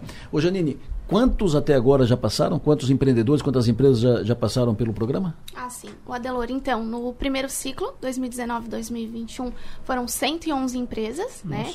E a gente iniciou aí as atividades do segundo convênio em outubro, né, recentemente, e nós já estamos aí com em torno de 20 empresas aí, 25 empresas que, que já estão participando do segundo convênio, já estão sendo atendidas e qualificadas para também fazerem exportação, colocar seus produtos aí para o mundo. Ou seja, nós estamos falando de 130 e tantos uh, empreendedores, 130 e tantos empresas aqui da, da região. Isso mesmo. Isso, que estão exportando bota, relógio, cosmético, amplificador e tudo mais. E tudo mais. O que é importante destacar, né? É, todo convênio tem uma meta, né? A nossa meta no primeiro convênio era 100 empresas, a gente atingiu. E nós, nesse segundo convênio, a gente tem uma meta de qualificar 150 empresas. Hum. Então a régua aumentou, né? Então nesses dois anos nós temos a, a, ideia de qualificar 150 empresas, mas a gente tem muito potencial. Maravilha. Então, para gente ter uma ideia dos PX que existem em Santa Catarina, tanto em Criciúma, em Itajaí com a Univale, uh, uh, em Blumenau com a FURB, uh, na Grande, Palhoça e na UNOESC, só em Santa Catarina, os programas têm uma média de qualificar, nesses dois anos, mais de 8, quase 900 200 empresas aqui de Santa Catarina. Perfeito. É. Aqui, uh, esse programa de vocês aqui na, na Unesc, baseado na Unesc, ele atende empreendedores, empresas do, do Grande Sul. Nós atendemos a região... Da Murel, a Murel, a Amesc.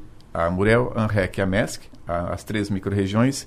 E nós temos um polo também para atender toda a região serrana uh, em Lages. Maravilha. Muito obrigado pela vinda aqui, Júlio. Professor Júlio César Zilli, coordenador-geral do Programa de Qualificação para Exportação PIEX de Criciúma e professor da Unesc, Janine Borba também conosco, ela é monitora do PIEX, e estiveram aqui conosco o Márcio Fermo da empresa Impro de Meleiro, o João Roncone da empresa Roncone Amplificadores de Nova Veneza e o Bruno Lima da empresa HF Cosméticos. Von Char Cosméticos também, é o mesmo nome. Como? Von Char Cosméticos. Von Char Cosméticos. Fechou. Esse é o Bruno Lima. E também conosco a Fernanda Meller e a Roberta Quequeto, que é da empresa B-Watch.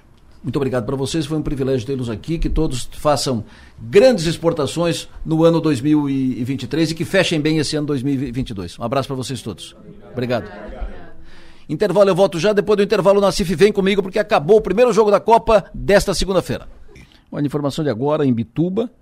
Uh, Polícia Civil deflagra operação visando apurar crimes eleitorais praticados por funcionários públicos no município de Imbituba. Imbituba, agora pela manhã, Polícia Civil Polícia Civil deflagra operação visando apurar crimes eleitorais praticados por funcionários públicos no município de Imbituba. Vou dar detalhes em seguida, mas antes, terminou o jogo, então, Nacife, o rei, o nosso rei de copas. Você ouve agora na Som Maior, João Nacife, de olho na Copa. João Nassif, não dá para brincar com esses camarões, ô João Nassif. Esse, esse, camarão aí é perigoso, seu João Nassif. A Sérvia bobeou, cachimbo caiu e o camarão quase complicou, hein? É, foi um jogaço, Adelor. Foi um jogaço. Estava 3x1, um jogo de muita virada, muitas viradas, duas, né? O Camarões saiu na frente, nós falamos aqui na primeira entrada de hoje. A Sérvia virou, faltando dois minutos aí, pra, já nos acréscimos, né, em dois minutos, virou para 2 a 1 um, fez 3 a 1 um no início do segundo tempo e aí sentou em cima da vantagem, né? Houve uma troca de Camarão, entrou um tal de Abu Bakar, que é um dos principais jogadores da história de Camarão. Ele fez um golaço, depois deu um passe para o segundo gol, para o terceiro gol, e o empate ficou sacramentado. Mas foi realmente um jogo de muita intensidade. As duas seleções com esse empate ficam numa situação de um pouco mais de dificuldade para buscar essa classificação. E a Sérvia depende de uma vitória do Brasil hoje e depois vencer a Suíça na rodada final. E Camarões tem que esperar aí o Brasil dar uma, dar uma tropeçada, ou o Brasil chegar, né, chegar eh, vencendo, vencendo a Suíça, para depois, na rodada final, tentar vencer o Brasil. Convenhamos, a situação de Camarões é muito mais complicada, mas de qualquer maneira, esse jogo aí marcando a abertura dos trabalhos nesta segunda-feira foi bom, foi correria, qualidade até um pouco de um pouco duvidosa, mas o que interessa hoje em Copa é a movimentação, a intensidade, muita marcação, força de Camarões, força da equipe da Sérvia, e esse empate acabou sendo justo por tudo aquilo que aconteceu ao longo de toda a partida. Estou de olho na Copa, Delor. E um detalhe interessante, Nassif, o, o, Camar... o a seleção de Camarões jogou com o goleiro reserva, porque o goleiro titular foi desligado da delegação horas antes da partida. Uh, a partida começou às 7 horas, horas antes, uh, a, o goleiro titular de, de Camarões, Odré Onana, foi desli, desligado, removido da, da delegação e, de acordo com informações, por um conflito, uh, divergências na forma de jogar. Ele discutiu com o técnico e está fora da Copa do Mundo. Jogou o goleiro reserva, levou três, mas aí os camaroneses foram lá e pimba, empataram o jogo. É, mas sem culpa do, sem culpa do goleiro, né? Sem Os culpa. aconteceram de uma boa aí. Agora, esse Onana, que ele é titular da Inter de Milão. Pois é. É um goleiro experiente, de qualidade. E é interessante, né? Porque o conflito dele foi com o técnico. Normalmente, as seleções, os clubes têm um treinador de goleiros. E eles é que orientam os seus goleiros da forma de jogar. O técnico o Rigoberto Songo acabou se metendo, queria que ele jogasse mais rápido, ele é um jogador que toca a bola na saída, faz aquela. Hoje está tá, tá virando moda, né? A saída do goleiro no, na, na troca de passes. E o técnico não queria isso, ele queria jogar dentro do seu estilo, que é esse. E acabou dando essa bronca aí, ele acabou sendo desligado. É uma pena, né? Porque é um belo, belo goleiro, titular da Inter de Milão, um dos melhores goleiros dessa Copa aí, Adelor. Já está definido, já, já sabe quem é que o Tite bota em campo? Olha, ainda não, né? Eu acho que a escalação deve sair somente vai ser confirmada lá pelas 11h30, meio-dia, né? Hum.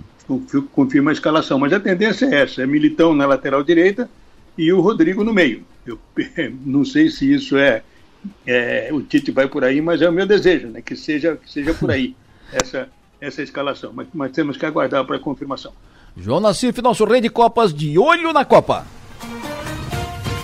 João Nassif, de olho na Copa. Oferecimento. Projetar imóveis. Zamaco Comércio de Ferro. Corte de chapa a laser. Xerife Steak. Tudo para o seu churrasco. Do Doutor Steak e Bar. Plaçom. Presença global. Atendimento personalizado. E telha de fibrocimento é Imbralite. A única com 10 anos de garantia. Informação de Ibituba é a seguinte: Polícia Civil deflagra operação visando apurar crimes eleitorais praticados por funcionários públicos do município de Imbituba. Na manhã dessa segunda-feira, a Polícia Civil de Imbituba deflagrou uma operação policial que busca coletar provas da prática de crimes eleitorais durante as eleições de 2022. Ao todo, estão sendo cumpridos sete mandados de busca e apreensão, uma cautelar de suspensão do exercício de cargo público, além de outras diligências ainda sigilosas. As buscas estão sendo cumpridas nas residências dos suspeitos e na Secretaria Municipal de Saúde. Essa cautelar de suspensão do exercício de cargo público envolve a secretária de saúde do município que foi afastada das suas funções em função desta operação deflagrada hoje em Bituba uh, pela Polícia Civil para apurar crimes eleitorais praticados por funcionários públicos do município de Embituba na eleição do ano na eleição deste ano, na eleição de 2022.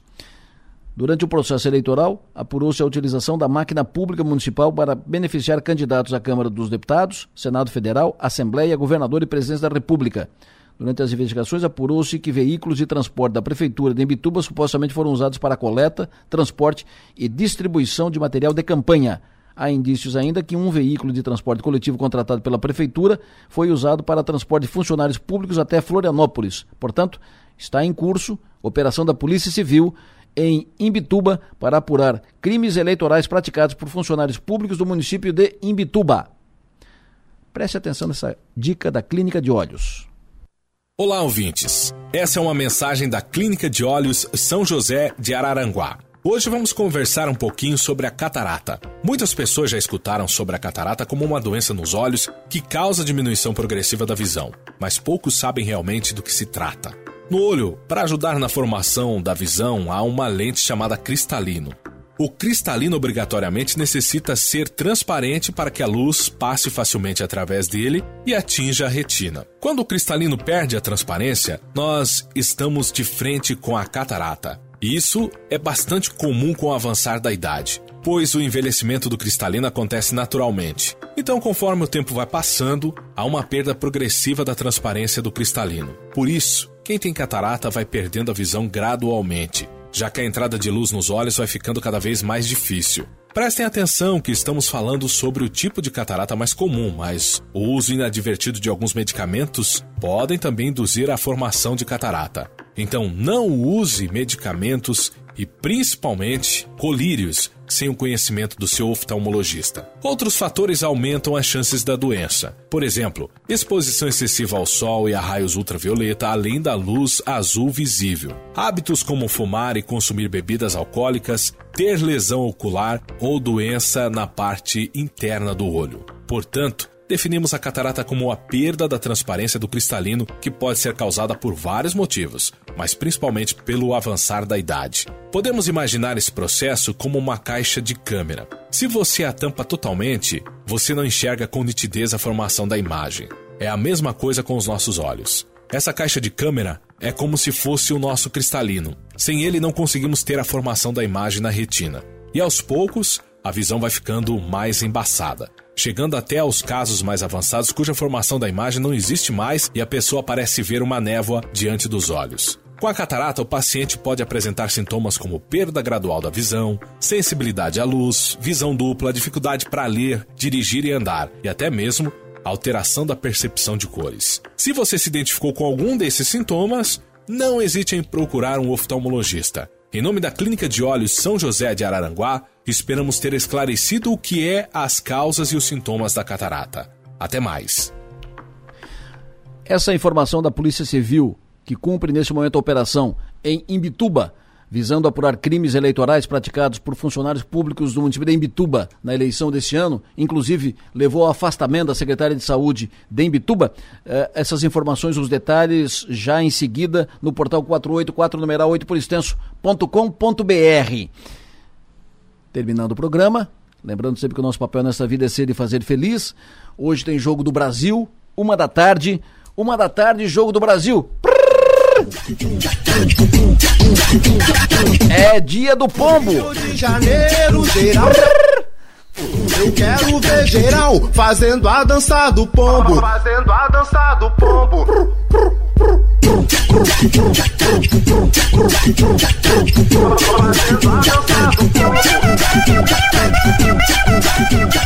E que assim seja.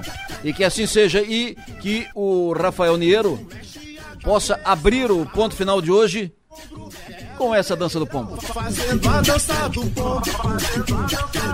E fazendo.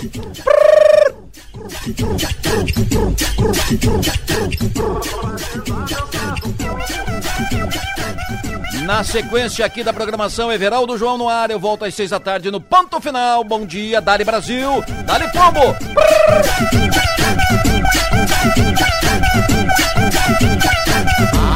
Mamãe e a titia já estão dançando. A vovó se